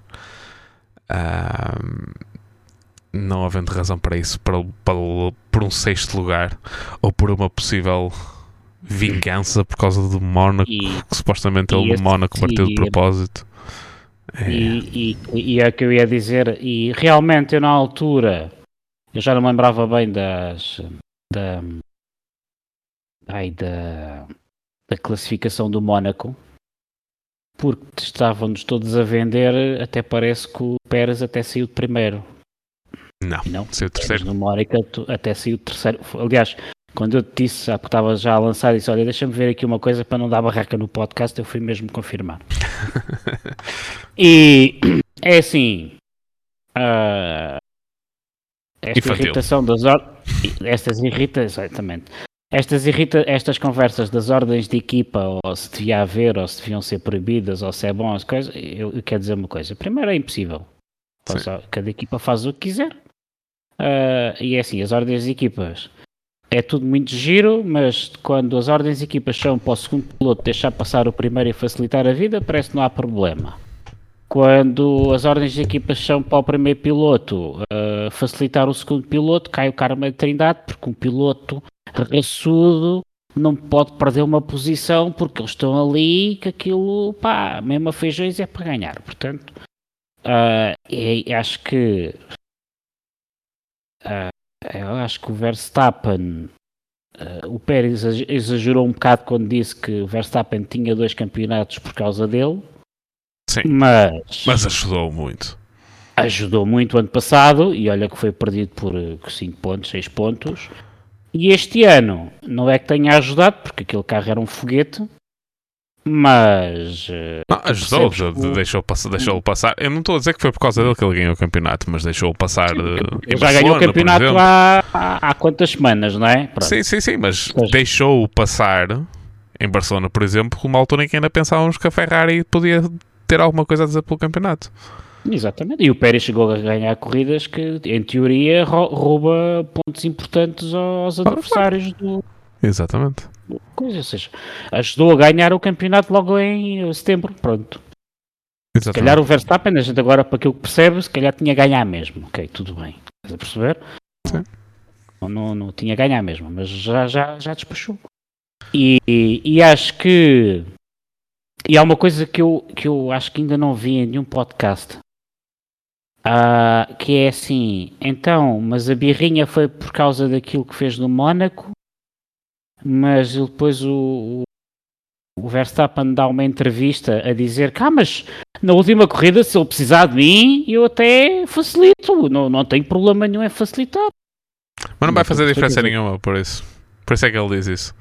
Uh, aquilo não, mas tá, tá, tá, estás a ver a incoerência do discurso, não é? Não, porque tens de ver aqui a incoerência no discurso está que, ao contrário do que costuma acontecer, que é os pilotos saem do carro e vão para as entrevistas e depois vão fazer o debriefing com a, com a equipa. Desta vez a Red Bull chamou os dois pilotos para fazer o debriefing antes de fazer as entrevistas, por isso ele já saiu com o. Com, já saíram com o combinado que é que iam dizer para tentar uh, soar o menos sirenes possível. Uh, mas claro que ele vai dizer isso. Ele diz que para ele já está pago aquilo que foi feito no Mónaco. Uh, e que vai ajudá-lo, mas agora não tem nada a ajudar. Se estiverem primeiro e em segundo lugar, o Verstappen não ajuda nada, porque o Leclerc e o Pérez, começando com os mesmos pontos, o Pérez simplesmente tem de ficar à frente do Leclerc. E o que é que o Verstappen vai fazer? Vai bater, no, vai bater no, com, com o Leclerc? Vai atrasá-lo assim tanto? Não vai. A verdade é que não vai. Mas, e, e, em relação ao Mónaco, é assim, pá, que as pessoas às vezes, pá, eu às vezes ah, não, não, assim, as pessoas não, foi, foi logo vendido pelos comentadores como se o, o Pérez tivesse partido em primeiro e tivesse e tivesse e tivesse posto aquele acidente tivesse feito com que o Max partisse para aí em décimo. O que eu, eu próprio tive que verificar e realmente e depois é assim, bateu de propósito. Depois estou a analisar. Ah, porque ele acelerou ali naquela curva antes e fez com que o carro rodasse. É pá, tudo bem, mas os carros rodam em todos os grandes prémios por esses pequenos erros dos pilotos. Não, é, é assim, as provas de que ele provavelmente bateu de propósito é, são mesmo. Uh, acho que aí não há grande. Se tu vires, eu já vi uns vídeos com a telemetria dele e ele realmente acelerou de uma maneira completamente estúpida uh, e nem sequer tentou apanhar o carro. A verdade é ah, é sim? essa. Não tentou. Sim. Porque a curva sim, é para a direita. É a curva para a direita, na volta mais rápida dele ele fez progressivamente, uh, meteu a potência progressivamente e ali acelerou de, de repente e nem sequer tentou dar brecagem à esquerda para tentar apanhar o carro. Mas isso aí não. E até, até, até dou a culpa de que ele tenha feito propósito para ficar à frente do Verstappen e que tenha sido um bocado de vingança pela pela Red Bull estar a, a pedir-lhe para ele deixar o Max ganhar uma corrida tão cedo no campeonato, quando ele ainda pensava que podia fazer uma coisa para o campeonato. Uh, e pronto, e mesmo, mesmo isso tudo sendo verdade, coisa, mas o Verstappen tem zero a ganhar que fez, zero, só tem é tudo a perder. O, o, o, Pérez tem sido o melhor número 2 que alguma vez algum piloto campeão ah, do mundo. O, Albon e o Ocon, eu estive a ver, o Albon que terminaram em sétimo nos anos que lá tiveram, não foi? Eu estive a ver há. Mas, foi, mas não, pode, não podes comparar muito, não podes comparar muito porque não, o Gasly. É isso que estás a dizer assim. O Pérez foi o melhor escudeiro que alguma vez o, o Verstappen podia ter tido. E, sim, sim. e, e uma coisa, o ano passado o Hamilton também foi muito prejudicado porque o Bottas, como sabia que ia ser Mercedes, disse mal, quer lá saber, ele, ele que fala para a frente sozinho. Sim, também não sabemos muito bem se o Bottas sequer teria conseguido fazer alguma coisa, porque pela primeira vez deste, no contrato dele com a Mercedes, a Mercedes não tinha o carro mais rápido. Pois. Uh... Pois. Mas, mas, mas percebes o que é que quer dizer? Ou seja, o, o Hamilton, isso, isso até estou a dar uma bola agora ao, ao Verstappen, não é? Agora é assim, e depois é assim, acho que. É infantil. Eu acho que Acho é que foi E depois, é, e depois é assim, quer dizer, tu tens um piloto que, foi, que, tem sido o teu melhor escudeiro nos últimos anos, mais ou menos até o, o Marco e estava tudo mais ou menos porreiro e de repente queimas o teu, um dos teus melhores colegas de equipa que corresponde à tua melhor temporada na, na Red Bull. Exatamente, e o que ele conseguiu, e, o que ele conseguiu garantir é que no próximo ano o Pérez só vai fazer uh, aquilo que realmente está no contrato dele. E esse Pérez foi para o ano? Ah, a não ser que a Red Bull decida pagar os 10 milhões ou quanto é que é que ele está a ganhar por ano, que eles não lhe pagaram um bom salário para ele ser o número 2. É, sabes muito bem como é que são os egos desta malta, não é? E depois é assim, ah, bater de propósito. Há dois anos também não se falava que o Leclerc bateu de propósito. E provavelmente bateu. Mas correu-lhe mal. Pois. Correu mal que nem sequer começou a corrida. Não, mas isso acontece, isso acontece muito. Vamos lá, ser honesto, o Nico ah, Rosberg também teve aquela saída em frente, também vamos ser, deixar de ser totosa, que ele foi de propósito. O, o Schumacher bateu mais de uma vez de propósito na carreira dele, incluindo no Mónaco também. Também teve aquela suposta saída de pista para ganhar a pole position. Ah, isso acontece. Uh, agora, nada disso justifica aquilo que o Max fez hoje. Não justifica porque ele sabe que é mais rápido que o, com, com o Sérgio Pérez e que não precisa de ordens de equipa para ficar à frente dele e ele ganha zero com isto. Ganha zero, zero. E depois é assim: quão. Uh, eu não queria dizer a palavra ignorante, mas, mas com, com, com, quanta raiva tu tens que ter dentro de ti para tu. Uh, um, mais não seja, na última corrida em Abu Dhabi, enquanto o Pérez abriu as costas ao Hamilton, que ele até disse agradeço ao homem, não é? Sim, sim, sim. Quanto, qual foi a, aquilo que tu não pensaste que é, pá, realmente bateu de propósito, lixou-me, pá, porque eu parti em quarto e não parti em primeiro e não ganhei aquela corrida. Mas tu, ao longo do ano, não desinflares esse botão de raiva quando ele te te vai ajudando aqui e ali atualmente. Sim, sim. Já que mais não seja entregando o, desenvolvimento todo do teu carro uh, no estilo de condução que é teu em detrimento, do teu colega de equipa. Sim. E realmente é assim, uh, são equipas. E agora uh, acho que Red Bull tem aqui uma batata quente. Não tem, porque eles vão anular o Pérez como anularam outros pilotos. Eles, pronto, Sim, é não, não, falta. Não há, não, não há dúvidas uh, de que se a Red Bull se livrar de um deles, qual é que vai embora, não é? Isso é mais do que, do que sabia mais Agora é assim, agora é assim, imagina a cabeça dos pilotos que vão entrar, não é? Há alguma razão para o ou terem e, oferecido um era... contrato ao, ao Lando Norris e ele não ter aceito, não é? E, depois tu é assim, uma coisa é os inícios de, do, há 10 anos atrás, pegando no exemplo do Félix da Costa e do Filipe Albuquerque, pelas entrevistas que eles têm dado, que não falámos, mas a gente coisa. É assim, há 10 anos atrás toda a gente queria ir para a Red Bull, que era um espetáculo, era uma equipa grande, não sei o quê. Agora, tu começas a ver como é que aquilo trabalha lá dentro e aquela pressão psicológica, e tu sabes bem que o pai do Verstappen não é macio, sabes bem que o Helmut Marko é um gajo chato como a putaça. O Christian Norden também tem o ego em altas, porque tem que ter o ego em altas, porque ele é que manda naquilo tudo e senão não dá conta daquilo. E o Christian Norden até desculpa muita coisa, estás a perceber? Ah, e tu pensas assim: opá, tá ok, tudo bem, são 10 milhões de euros, mas eu calhar é melhor estar sossegadinho e tentar o meu caminho para o outro lado. E como tu dizes, o, o Norris já disse: Deus, o Gasly vai todo contente. Uh, uh, e vejo é eu vejo pilotos felizes por serem desvinculados daquela malqueira que às vezes é a Red Bull. O problema é que é preciso haver uma é, é preciso haver uma alternativa. Um cheque de 10 milhões de euros para mim fazia-me de jeito e se a Red Bull quiser, eu amanhã. Percebes? Mas até que ponto tu estás de fora, queres muito ir para a Fórmula 1 ou queres muito correr num carro rápido e olhas para aquela malqueira toda e pensas assim, pá, se calhar. Não, a questão aqui está que tu, tendo hipótese de ir para lá, primeiro, se não tiveres outra alternativa, claro que vais, mesmo que seja para ser número 2. Ah, e depois, entre andar, entre andar numa. Entre andar, vamos dizer, numa Haas ou andar ali a fazer número 2, pelo menos ali vais ganhando umas corridas. Exatamente. Por isso, sim. eu não estou a dizer que o, o, vamos lá ver ao Pedro. Eu não estou a dizer que o local vai ficar vazio. É claro que não vai ficar não, vazio. Não, não, não, não, nunca na vida fica vazio. Mas, mas, mas, percebes aquilo que eu te quero dizer? É o Ricardo, o Ricardo não se importa de ir para lá. Já andei os rumores. Sim, sim, sim. sim. Que, que ele vai ser pelo Aliás, até pré-grande prémio pré-grande prémio e pré esta barraca toda. Portanto, eu não sei até que ponto eles não queimaram o Pérez de propósito. Mas é preciso o Pérez dizer que quer ir embora, ele não vai dizer que quer ir embora. E se eles quiserem mandar ir embora, é, é fácil. Não precisam de justificação nenhuma, mandam-no embora e acabou, pagam-lhe o dinheiro e acabou.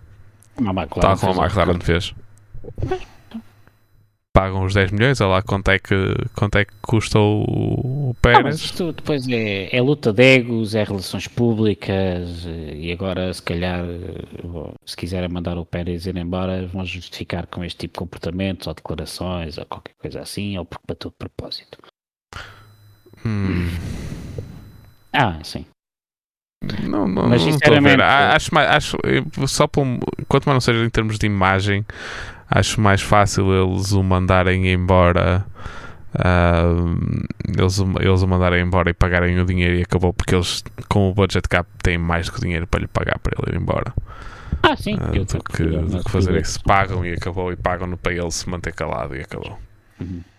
Ah, É assim, eu, eu sinceramente, ok, não teste a posição e tal, mas ah pá, acho que criou, ah, trouxe aqui uma guerra e de viva voz para todos ouvirem, porque o, Verstappen faz aquela declaração no rádio, sabe que toda a gente vai ouvir, e não venham cá que a porcaria do calor do momento. Porque eles sabem muito bem porque o Alonso, o Stroll, quando acertou no Alonso, está bem que o, o, o- o Alonso levantou voo e tu percebes que a voz estava embargada. Isso percebeu-se. Mas quando o Stroll bateu no Alonso, ele teve caladinho. O, o Ocon respira para cima do Alonso e o Alonso disparata. né? Portanto, não venham cá com o calor do momento. O, Verstappen sabe não, bem não, aquilo usa- não, usa- não usaste o melhor, o, a melhor, o melhor exemplo, se calhar, porque o Alonso realmente naquele em, em Austin ficou mesmo bastante abalado. Aliás, sei, há imagens foi- dele no final foi- da corrida e acabou a corrida e fez que uma nós- o corrida. que nós temos. Aliás, eu até brinquei porque o voo também afetou o microfone porque não só viu o Alonso. A coisa, Não, Pedro, não, já ouviu-se ele a falámos dizer que estava bem. Ouviu-se ele a dizer que Sim, estava sim, exatamente, mas eu brinquei na, na parte do, do microfone avariou, na parte em que ele costuma protestar contra o outro Ah. piloto. Sim. Ah, mas ah, é assim, eu acho que não consigo compreender. Não consigo compreender como é que tu não tens um pico, um pico de discernimento para. Não consigo perceber o que é que ganhas em terminares em sexto ou em sétimo. Pois. Ah, Se fosse o Hamilton em sétimo, isso- não, este gajo não fica em sexto. Pumba, vou fechá-lo aqui na curva. Compreendo. sim. Lá está. Ou infantilidade. compreendia ele ter ignorado e ter ficado calado aos microfones do carro. Não, não disse nada. Pronto. Agora, de repente, inventaram logo a história, inventaram logo a história, inventaram, bem, inventaram, não sei, que o Pérez, afinal, sempre tinha admitido ao, ao Horner e ao pai do Max Verstappen que, que deram- deram-lhe o apartão e ele admitiu que bateu de propósito. De repente, esse rumor, na altura, não tinha saído de, de grupos do WhatsApp privados, de repente em dois minutos saltou cá para fora. Já havia uma jornalista logo a, a perguntar-lhe isso na, na emissão. Ele diz logo aquela nem, nem que sim, nem que não. Disse, ah, pense você, ou tire você as suas conclusões. Eu acho que aproveitaram isto para queimar o Pérez. E não sei se eu não- já não sei se o Pérez vai continuar para o ano. Não sei, vamos Na ver. Red Bull. Na Red Bull. Na Não, Red mas se ele não continuar na Red Bull, não continua lá nenhum. Não há lugares? Pá. Ah, pois já não há lugares, está bem. A Haas já a Haas não vai esperar pelo final da época para a não ser que o Logan Sargent de repente fique sem eh, não tenha a licença, os pontos de licença, mas eu acho que está muito bem encaminhado isso por isso. Não, tem caminhado, ele até já fez mais um pontinho agora que era para coisa. É, ele está a fazer está a fazer sessões de treino basicamente todos os fins de semana com o Williams exatamente para conseguir isso por isso. Ah, sim, está mais controlada essa parte por isso. Acho que sim. Pronto, então a corrida acabou com o George Russell a ganhar. Ah, já agora, ó ó, Pedro, falar em troca de posição. ahm, também tivemos o Leclerc a chorar no, no rádio. Ah, sim, sim, sim. Ah, mas esse aí foi mais. mais suave. Acho que a Ferrari nunca ia fazer isso, sinceramente. Não, não, não estava. Mas aí lá está. Aí compreendo porque pá, estás a tirar um pódio a um piloto, não é? E não só. A, Ferrari, o que lhes interessa na realidade é o, é o, é o a, a segundo lugar nos construtores, que é o que dá dinheiro. Segundo lugar no campeonato de pilotos não lhes dá dinheiro nenhum. O que lhes interessa é isso e não iam arriscar a serem passados por, uh, pelo, pelo Alonso, que vinha com um ritmo espetacular, até com um ritmo para os, para os Ferraris. Não iam arriscar ser, ultra, ser ultrapassados pelo Alonso e perder pontos para o, para o Alonso para. Mas, mas me, mesmo não, não fosse o fator Alonso, é uma decisão que eu compreendo perfeitamente. Sim, sim, sim, sim, sim, sim, É ah, não estamos a discutir um, sétimo, um sexto e um sétimo lugar que ninguém se, ninguém se iria lembrar daqui a hoje, não é? Sim. Eu Só estamos a falar disto por causa, da, por causa da, da polémica. Perguntassem que, se calhar se me perguntassem que eu termino, o Verstappen terminou enquanto, olha, tem que ir ver. Ah, ah afinal foi em sétimo, ah, afinal foi em sexto. Não é? Sim. Mas, mas o pódio do, do, do Sainz a gente já se lembraria, não é? Sim. Ou do Charles Leclerc, portanto. Exatamente. Mas pronto, ah. desculpa, continua, continua. É só, só fazer esta ressalva para. Uhum. Então acabamos então a corrida com George Russell a fazer um excelente fim de semana. Só teve aquele pequeno percalço no, no, uh, na qualificação. Uh, de resto, fez um, um, fim de semana perfeito. Sua primeira vitória no Grande Prémio. Uh, a primeira vitória da Mercedes este ano a primeira dobradinha da Mercedes este ano. Realmente um, uma corrida de campeão. Uh, 100%. Corrida de campeão. Uh, e eu só me pergunto o quão uh, chateado está o Lewis por não ter sido ele a dar a vitória à Mercedes. Uh, eu quase que sei a resposta porque realmente ele não estava com grande cara quando saiu do carro. Uh, e quando lhe passaram no, que eles têm a cooldown room, que não estão os três primeiros classificados, e o, o, o representante da Mercedes que lá estava, que não, não sei quem era, uh, não sei se era o engenheiro do, do, do Russell ou não, não sei, não, não os conheço de cara, passou o telemóvel uma videochamada do Toto Wolff, que o Toto Wolff está em Inglaterra, e, hoje, e realmente o o Hamilton mal esboçou um sorriso. Sim, acho que ficou bastante chateado de não ter sido ele a dar a única vitória à, à Mercedes este ano e se calhar provavelmente nem sequer pela primeira vez nem sequer vai ser uma corrida num, numa, numa temporada será a acontecer, será a primeira vez que isso acontece ao Hamilton. É a primeira vez, não é? Uh, ainda tem hipótese em Abu Dhabi. Não vamos descartar completamente a Mercedes. A Mercedes pode ter descoberto alguma coisa no carro realmente fantástica. Uh, não sabemos. Descobriu. Ou finalmente descobriu. Uh, não sabemos, uh, mas provavelmente sim. A Abu Dhabi tem muitas retas, provavelmente a Red Bull vai estar forte lá. É um, um grande prémio mais normal, digamos. Mais normal em si. Portanto, primeiro tivemos a vitória então do George Russell. Uh, depois ficou Lewis Hamilton, Carlos Sainz a fechar o pódio, Charles Leclerc, Fernando Alonso, Max Verstappen, Sérgio Pérez, Esteban Ocon, Valtteri Bottas e Lance Stroll a fechar o, um, o top 10. Uh, ah, o Bottas, uh, dois pontos importantes para a Alfa Romeo, mas poderia ter sido muito melhor, que realmente deve ter sido os pilotos a quem o safety car estragou mais a corrida. Um, e com isto a Alpine também fica a 19 pontos da McLaren, o que determina basicamente quem é quem é o quarto lugar. Um, Alpine. Alpine e a Mercedes fica a 19 pontos da Ferrari, o que ainda é possível, visto que eles estão a lutar por posições mais cimeiras em que a diferença de pontos é maior. E não nos vamos esquecer que eles, com os resultados deste fim de semana, um, conseguiram tirar uma vantagem de 21 pontos de 21, 21 pontos. pontos. Ou seja, se voltar a acontecer. No, parado, no outro corrida tinham, parado, tinham tirado uma vantagem de 13, se não me engano. Sim. 5 pontos por alto. Portanto, se tiverem um fim de semana parecido com o deste ano, com, o deste fim de semana e tirarem outra vez 21 pontos, ficam à frente da Ferrari. Ou se a Ferrari tem um problema com algum dos, dos pilotos, nunca sabe, pode acontecer. Uh, tal como pode acontecer ao contrário. Uh, por isso, temos luta pelo segundo lugar do campeonato de fora Sim. E, e o carro não ser tão resistente e não voltar à pista. Sim. Prontos, então temos então a Fórmula 1 tratada, digamos. Uh, Sim Racing, tens alguma coisa para falar?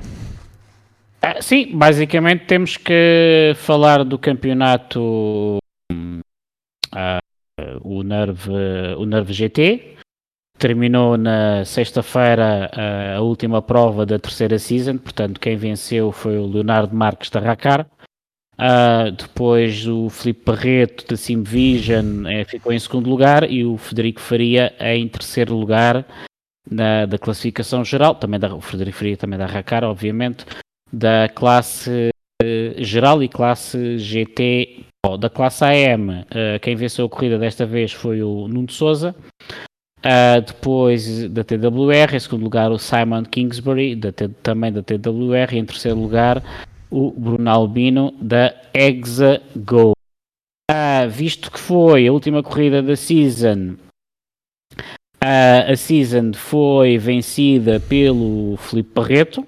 Em segundo lugar ficou o Federico Faria, da Racar, e em terceiro lugar o Leonardo Marques, também da Racar, isto na classe Pro. Na classe AM, uh, o vencedor da season foi o Tiago Lage, da TWR, uh, ah, o Nuno Souza, também da TWR, e o Albino, da Hexago. Agora, aquilo que conta, o grande campeão do Nerve GT este ano foi, rufar os tambores, o Filipe Barreto. Obrigado. Filipe Barreto. Portanto, desde já, os meus, os meus parabéns ao Felipe, uh, que venceu a season, e a toda a equipa da Simvision. O Felipe Barreto, que se há pilotos que fizeram um esforço para estar aqui, o Felipe foi um deles, porque o Felipe Barreto, por dois fins de semana, acabou a prova, fechou o computador e foi a correr, num deles até foi a correr para Portimão, eu penso que o Felipe até é da zona de Lisboa, na semana passada foi a correr para o Autódromo do Estoril, e ele estava a dizer, disse na entrevista que fizeste no final, que ele até um dos fins de semana até pediu um volante, um G27 emprestado a um amigo, o rig dele em Portimão, acho que foi em Portimão. Sim, sim, sim, sim, sim, sim, sim. É que nem sequer estava em casa e que correu num, num rig de outra pessoa e tudo, assim, à última da hora. E, exatamente, portanto, se há pessoa que merece este prémio, e merece os 150 euros. Uh, infelizmente não pode ser mais, mas é o Felipe Barreto e desde, desde já agradeço. Queria, queria desde já também, assim, enfim. Ah, já agora o segundo lugar ficou o Tomás Costa e em terceiro lugar o Federico Faria. O Tiago Lage foi o primeiro piloto AM, mas ficou ali na, na quarta posição. Uh, todos os resultados já estão publicados então no, no site da Racing Nerve, portanto basta lá ir e consultar. Uh, fim de festa, queria agradecer desde já a todas as equipas que participaram neste campeonato. Uh, como é óbvio, uh, tivemos um grande drop de, um grande drop de, de, de, concorrentes nestas últimas duas seasons. Nós começámos com, quase com 30 carros, de repente tivemos menos de 10 carros, mas queria ressalvar uma coisa que é tivemos sempre corridas muito emocionantes. Uh, a tempos uh, com o Carlos Barbosa, apesar de, de tempos só ter corrido com um piloto, mas uh, coitado do Carlos Barbosa andou sempre ali à porta do pódio, uh, assim de memória, mas foi, foi sempre um piloto também muito competitivo. A Racar e a Simvision bateram-se bem. A Simvision, a primeira, a primeira season foi quase um passeizinho no parque. Eu peço desculpa, mas foi. Uh, desta vez uh, a Racar deu-lhes deu bastante luta e conseguiram então ganhar a primeira posição. E sinceramente acho que tivemos aqui um excelente campeonato e acho que em nada em nada ficou atrás de, de outros campeonatos a nível competitividade que se organizam em, em Portugal pela competitividade e também pelo, pelo grau de exigência das equipas. Portanto, queria agradecer desde já a todos e informar que o campeonato GT vai voltar para o ano. Eu, como sou um gajo precavido, já tenho as pistas e as datas escolhidas, como aliás o Pedro Barbosa aqui não me deixa mentir, não é verdade? É verdade. Exatamente, portanto já tenho as pistas e as datas. E agora eu, eu fazia uma Rui Palmas agora e dizia quais é que eram e em que datas é que eram sem ele me dar Pode autorização. dizer, não há problema nenhum. até, que, até que por um momento eu até pensei que me tivesse enganado a pôr no Discord e que a gente soubesse. Estávamos aqui à uma da manhã, percebemos se já tínhamos divulgado ou não. Ah, mas pronto. Ah, portanto, ah, vai haver algumas remodelações, portanto, especialmente com o nível dos prémios, porque, como eu expliquei na, na transmissão, a ideia dos prémios são muito boas, eu gosto muito, mas são um pesadelo logístico e de custos, principalmente. Porque tenho imensa pena de abandonar esta ideia, mas pelo menos no próximo ano não a posso não a posso manter porque não quero que ninguém fique sem prémios, até porque os prémios muitos são oferecidos pelos patrocinadores, eu não os quero aqui em casa, mas a nível de custos é um risco muito grande eu também estar a assumir esse, esses custos. E como podem calcular, eu tenho família e as pessoas depois também veem as contas e essas coisas todas. Não, é? não posso estar mesmo a assumir. Família, a mulher, basicamente. Exatamente, a mulher também vê o extrato de DHL e depois, então, mas isto está aqui. É, mas, é, isto nós não costumamos é gastar tanto em DHL, o que é que se passa? Gastar 150 euros ah. na DHL e eu não sei nada, não mandaste nada embora. Isto foi para onde? Isto, esta fatura foi para onde? Mas quem é que tu conheces em Inglaterra? Ou no Qatar? Quem é que tu conheces no Qatar? Ou em Gibraltar? Ah, pronto, ah, pronto, está terminado. quero ainda passar ao, ao campeonato da TWR. foi, corri a última prova do campeonato de velocidade da FPAC basicamente deve ter ficado nas últimas posições da última divisão, mas lá está, e desta vez, da outra vez eu critiquei muito os pilotos Sim Racing, e, mas foi até por uma prova nossa, mas desta vez vou outra vez ressalvar até para um campeonato que não é meu, não, não sou eu que organizo, não é a Nerv que organiza, quer dizer, estávamos 10 pilotos na última corrida. Epá, eu acho que é, é, é, é triste ver que os pilotos vão abandonando a pouco e pouco e vão deixando as hum, e vão deixando os campeonatos assim a meio. E não é por ser a última divisão porque toda a gente pensa que a malta da última divisão são os mais fraquinhos e não sei quê. O, tivemos um, um, excelente piloto até a vencer. Tivemos até boas disputas na, no pódio até. Não deixam nada a desejar à segunda ou à terceira divisão mas uf, eu soube há pouco tempo que a quarta divisão, há duas semanas, também teve oito pilotos, ou seis pilotos, ou uma coisa assim. Quer dizer, e estamos a falar de uma divisão até mais alta, supostamente com pilotos com, com uma craveira melhor. Portanto, é pá, meus amigos, quem, quem tiver a ouvir isto que, for, que fosse do Sim Racing, inscrevam-se nos campeonatos e pelo menos tentem fazer um esforço até ao fim. Ou então, não se inscrevam. Se o campeonato não tiver pilotos suficientes, não se faz e e, e, pá, e não estamos aqui a prejudicar a vida de ninguém porque uh, eu, eu sexta-feira quando peguei no volante estava bem cansado e foi só porque estou inscrito, tenho que fazer a prova. Porque se não fosse por isso também não, nem sequer tinha vindo para o simulador. Que sexta-feira não, perdão, na quinta-feira. Okay? Uh, finalizando, temos então continuado a correr o, o campeonato da Trio Wide Racing, organizado aqui pelo meu padre companheiro, camarada de luta Pedro Barbosa e também Earl Goddard, que estão na alegre tarefa de organizar campeonatos e aturar as perguntas das pessoas que correm e pessoas que não leem regulamentos. Hã? O que é que está a vida? É, é, em vosso, em vosso, em vossa, para, para vos desculpar um bocado, Uh, digamos que neste campeonato foi um campeonato mais, mais descontraído uh, e que realmente Exatamente. o regulamento é bastante curto. Mas, uh, mas continuam a perguntar coisas que estão no regulamento. Ah, sim, sim, sim. E coisas que nós já dissemos. Exatamente. Portanto, Aqui não há, há, há, há, duas classes, basicamente LMP2 e GT3, portanto quem ganhou a prova de Roda América, a prova 2, foi o Tiago Lage. Pedro Barbosa, não sei se sabem quem é, uh, terminou em P2 e em P3 o Carl Lewis, uh, P4 Afonso Reis, P5 Daniel Campos e P6 Brandon Way.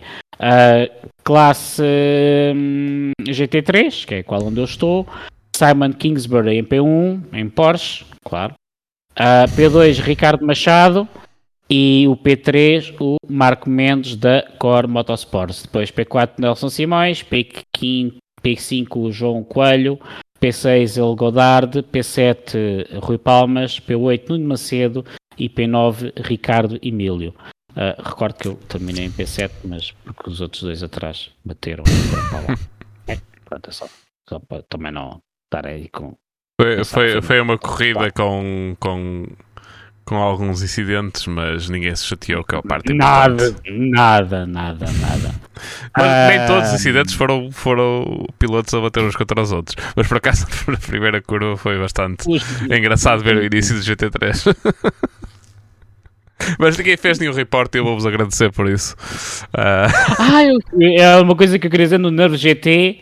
É pá, tive duas seasons sem um único report. Oito provas sem um único report. Só para, vocês, só para vocês verem a qualidade daqueles meninos que estão ali em pista. Hã? Hum. Pronto. Uh, portanto, posições do campeonato LMP2 está o Pedro Barbosa, Pois também, o Pedro Banosa organiza isto, a malta deixa ir para a frente, não é? lugar, Olha que esta semana não me deram, grande, não me deram grandes abadas. uh, segundo lugar, Tiago Lage. Uh, terceiro lugar, Carlos Newis. Na classe GT3 uh, está o Nelson Simões. Em primeiro lugar, uh, segundo lugar, Ricardo Machado. E em terceiro lugar, o Macedo. Tá, do notar que a classe GT3 está empatada com 120 pontos, o, o Nelson Simões e o Ricardo Machado, e o, o Nuno Macedo está ali à beirinha com menos 4 pontos de diferença. Sim Racing, por esta semana é tudo, portanto passo ao estúdio. Muito bem, para a semana temos então corrida de Fórmula 1 a Abu Dhabi. Vamos ficar com uma corrida do WEC para trás. Uh, mas vamos falar sobre isso depois de terminar a, a, a temporada da Fórmula 1. Um, e uh, aí vamos falar sobre essa última corrida, uh, a última corrida dos GTS Pros no, no WEC. Também já há algumas notícias em relação ao futuro do WEC e ao futuro que nós já chegamos a, a pôr em questão dos LMP2 e dos Hypercars, essas coisas todas. Já há algumas, digamos, alguns rumores sobre o assunto. Uh, mas vamos falar, vamos deixar esse conteúdo para a frente, uh, porque é o nosso objetivo lançar pelo menos um episódio por semana. Não vamos garantir que sejam que seja como foi, como tem sido até agora, dois episódios por semana, um em inglês ou um em português. Provavelmente para a frente, uh, pontualmente, não vamos ter o episódio em português, porque temos de gerir bem o conteúdo que vamos, que vamos falar e Uh, se tivermos uma semana em que o convidado não saiba falar português, em que o tema seja de um convidado que não saiba falar em português, uh, não dá para fazer o podcast, não, dá para fazer os dois podcasts, só, só dá para fazer em inglês.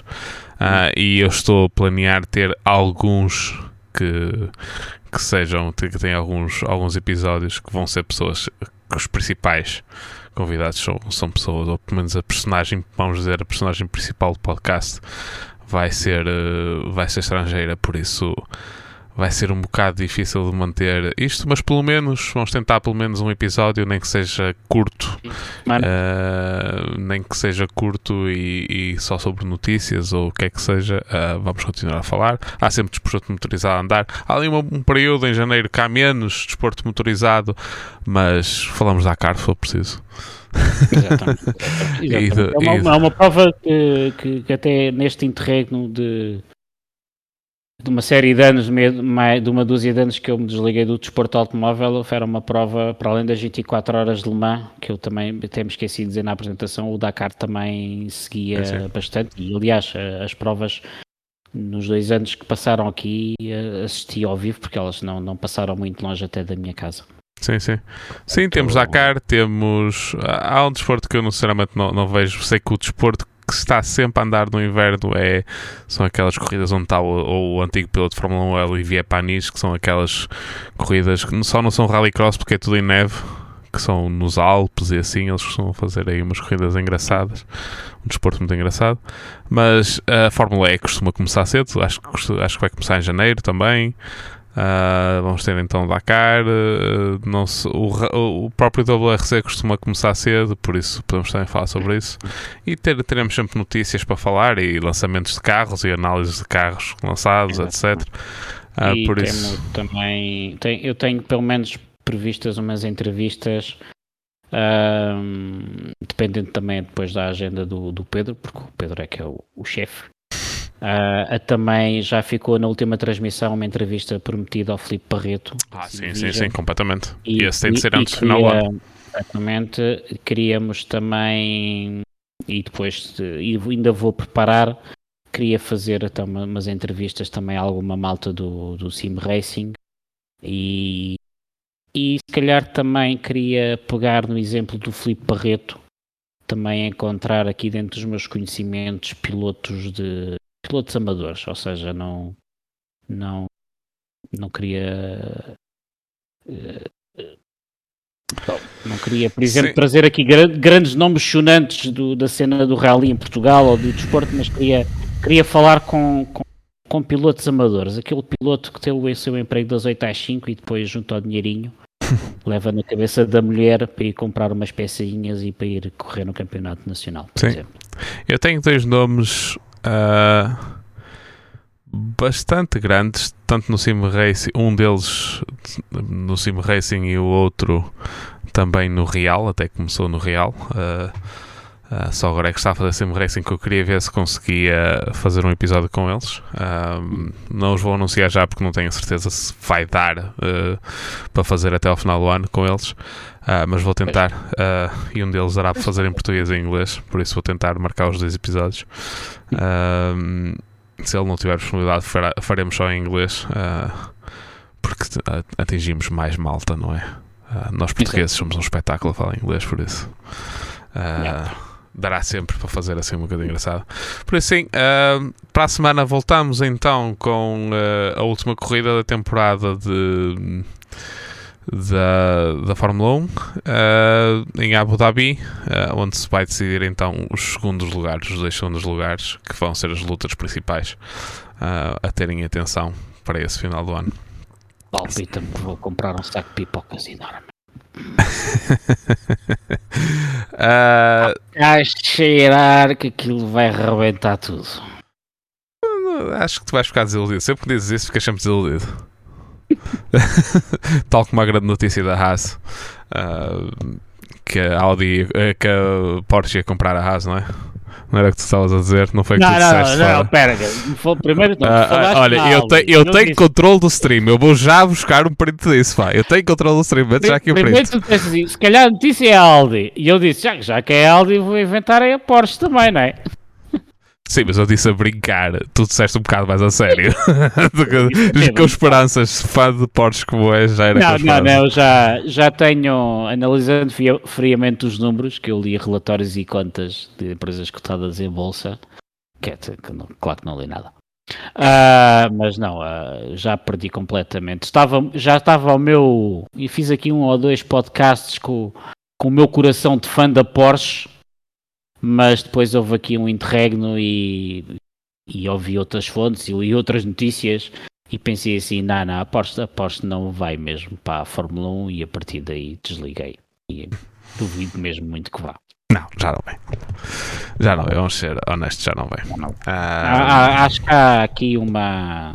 A não ser que muita coisa muda até, até Sim. final do próximo ano, digamos, porque senão depois também já é muito tarde para entrar um novo regulamento dos, claro. dos, dos Há aqui muita coisa que há aqui, uma, há aqui não que eu tenha alguma obrigação com ninguém, mas pelo menos acho que uh, temos de tirar às vezes ser mais, mesmo sendo fãs de uma marca ou de um piloto, convém ter uma análise mais fria. Sim. Eu tenho aqui, eu vou dizer o que é que vai acontecer. Uh, a Honda vai comprar a Alpha Tauri, a Honda vai se fartar e em 2025 sai da Fórmula 1 e a Porsche comprar a Honda. aí que a comprar em Alpha Tauri. 2025 A Porsche, a Porsche já ganhou as 24 horas de Le Mans, que é isso onde eles estão focados mais uma vez, e já podem depois comprar a Alpha Tauri. e, e correr com um motor Audi que já ninguém liga. A Porsche Eles vai a ficar em Le Mans durante muitos anos agora. Eles têm a ganhar alemã e pronto. É, aliás, o mercado da Porsche é para ganhar alemã. A Audi é para fazer a mesma coisa que a Mercedes fez nesses últimos anos e que fez muito bem, porque os, os- os Mercedes há 10 anos eram carros para pa- bravos e hoje são carros que atingem grande parte do público jovem, eh, menos jovem e pessoas que nunca há 20 anos nunca, nunca olhariam para um Mercedes, eu inclusive, e hoje já, já olho para Mercedes de outra forma da forma que não o Audi, que é um carro chato. Portanto, a Audi, a Audi tem, que, tem que ir eh, para a Fórmula 1 para renovar a sua imagem, é esse o objetivo, e a ganhar alemã para vender eh, GT3 eh, à maluca. Muito bem. Então sigam o podcast, façam like, subscrevam, façam essas coisas todas. Ah, sigam, podem seguir o podcast em Bump Draft Spray em todas as redes sociais. Ah, sigam, podem mandar e-mails em bdappodcast.gmail.com Ah, Eu fui o Pedro Barbosa, podem me seguir no Twitter, Pedro Barbosa SR, embora eu raramente lá estou. Ah, temos, fui acompanhado do meu amigo Rui Palmas. Podem acompanhá-lo em É. at Racing Nerve no Twitter. Ele está sempre lá até o Twitter fechar para a semana. Ah, Ah, mas pronto, eu fico lá, que eu sou. Aquilo tem que calado. ah, O Twitter é a minha segunda casa. Ele já, já me dá. já- tá bem. Se a gente fechar, deixa de cá ficar. A gente monta-te aqui uma tenda. é, montamos aqui uma tenda. Muito bem, então, muito obrigado por ouvirem, por verem e até à próxima. Até a próxima. Obrigado por estarem aqui connosco.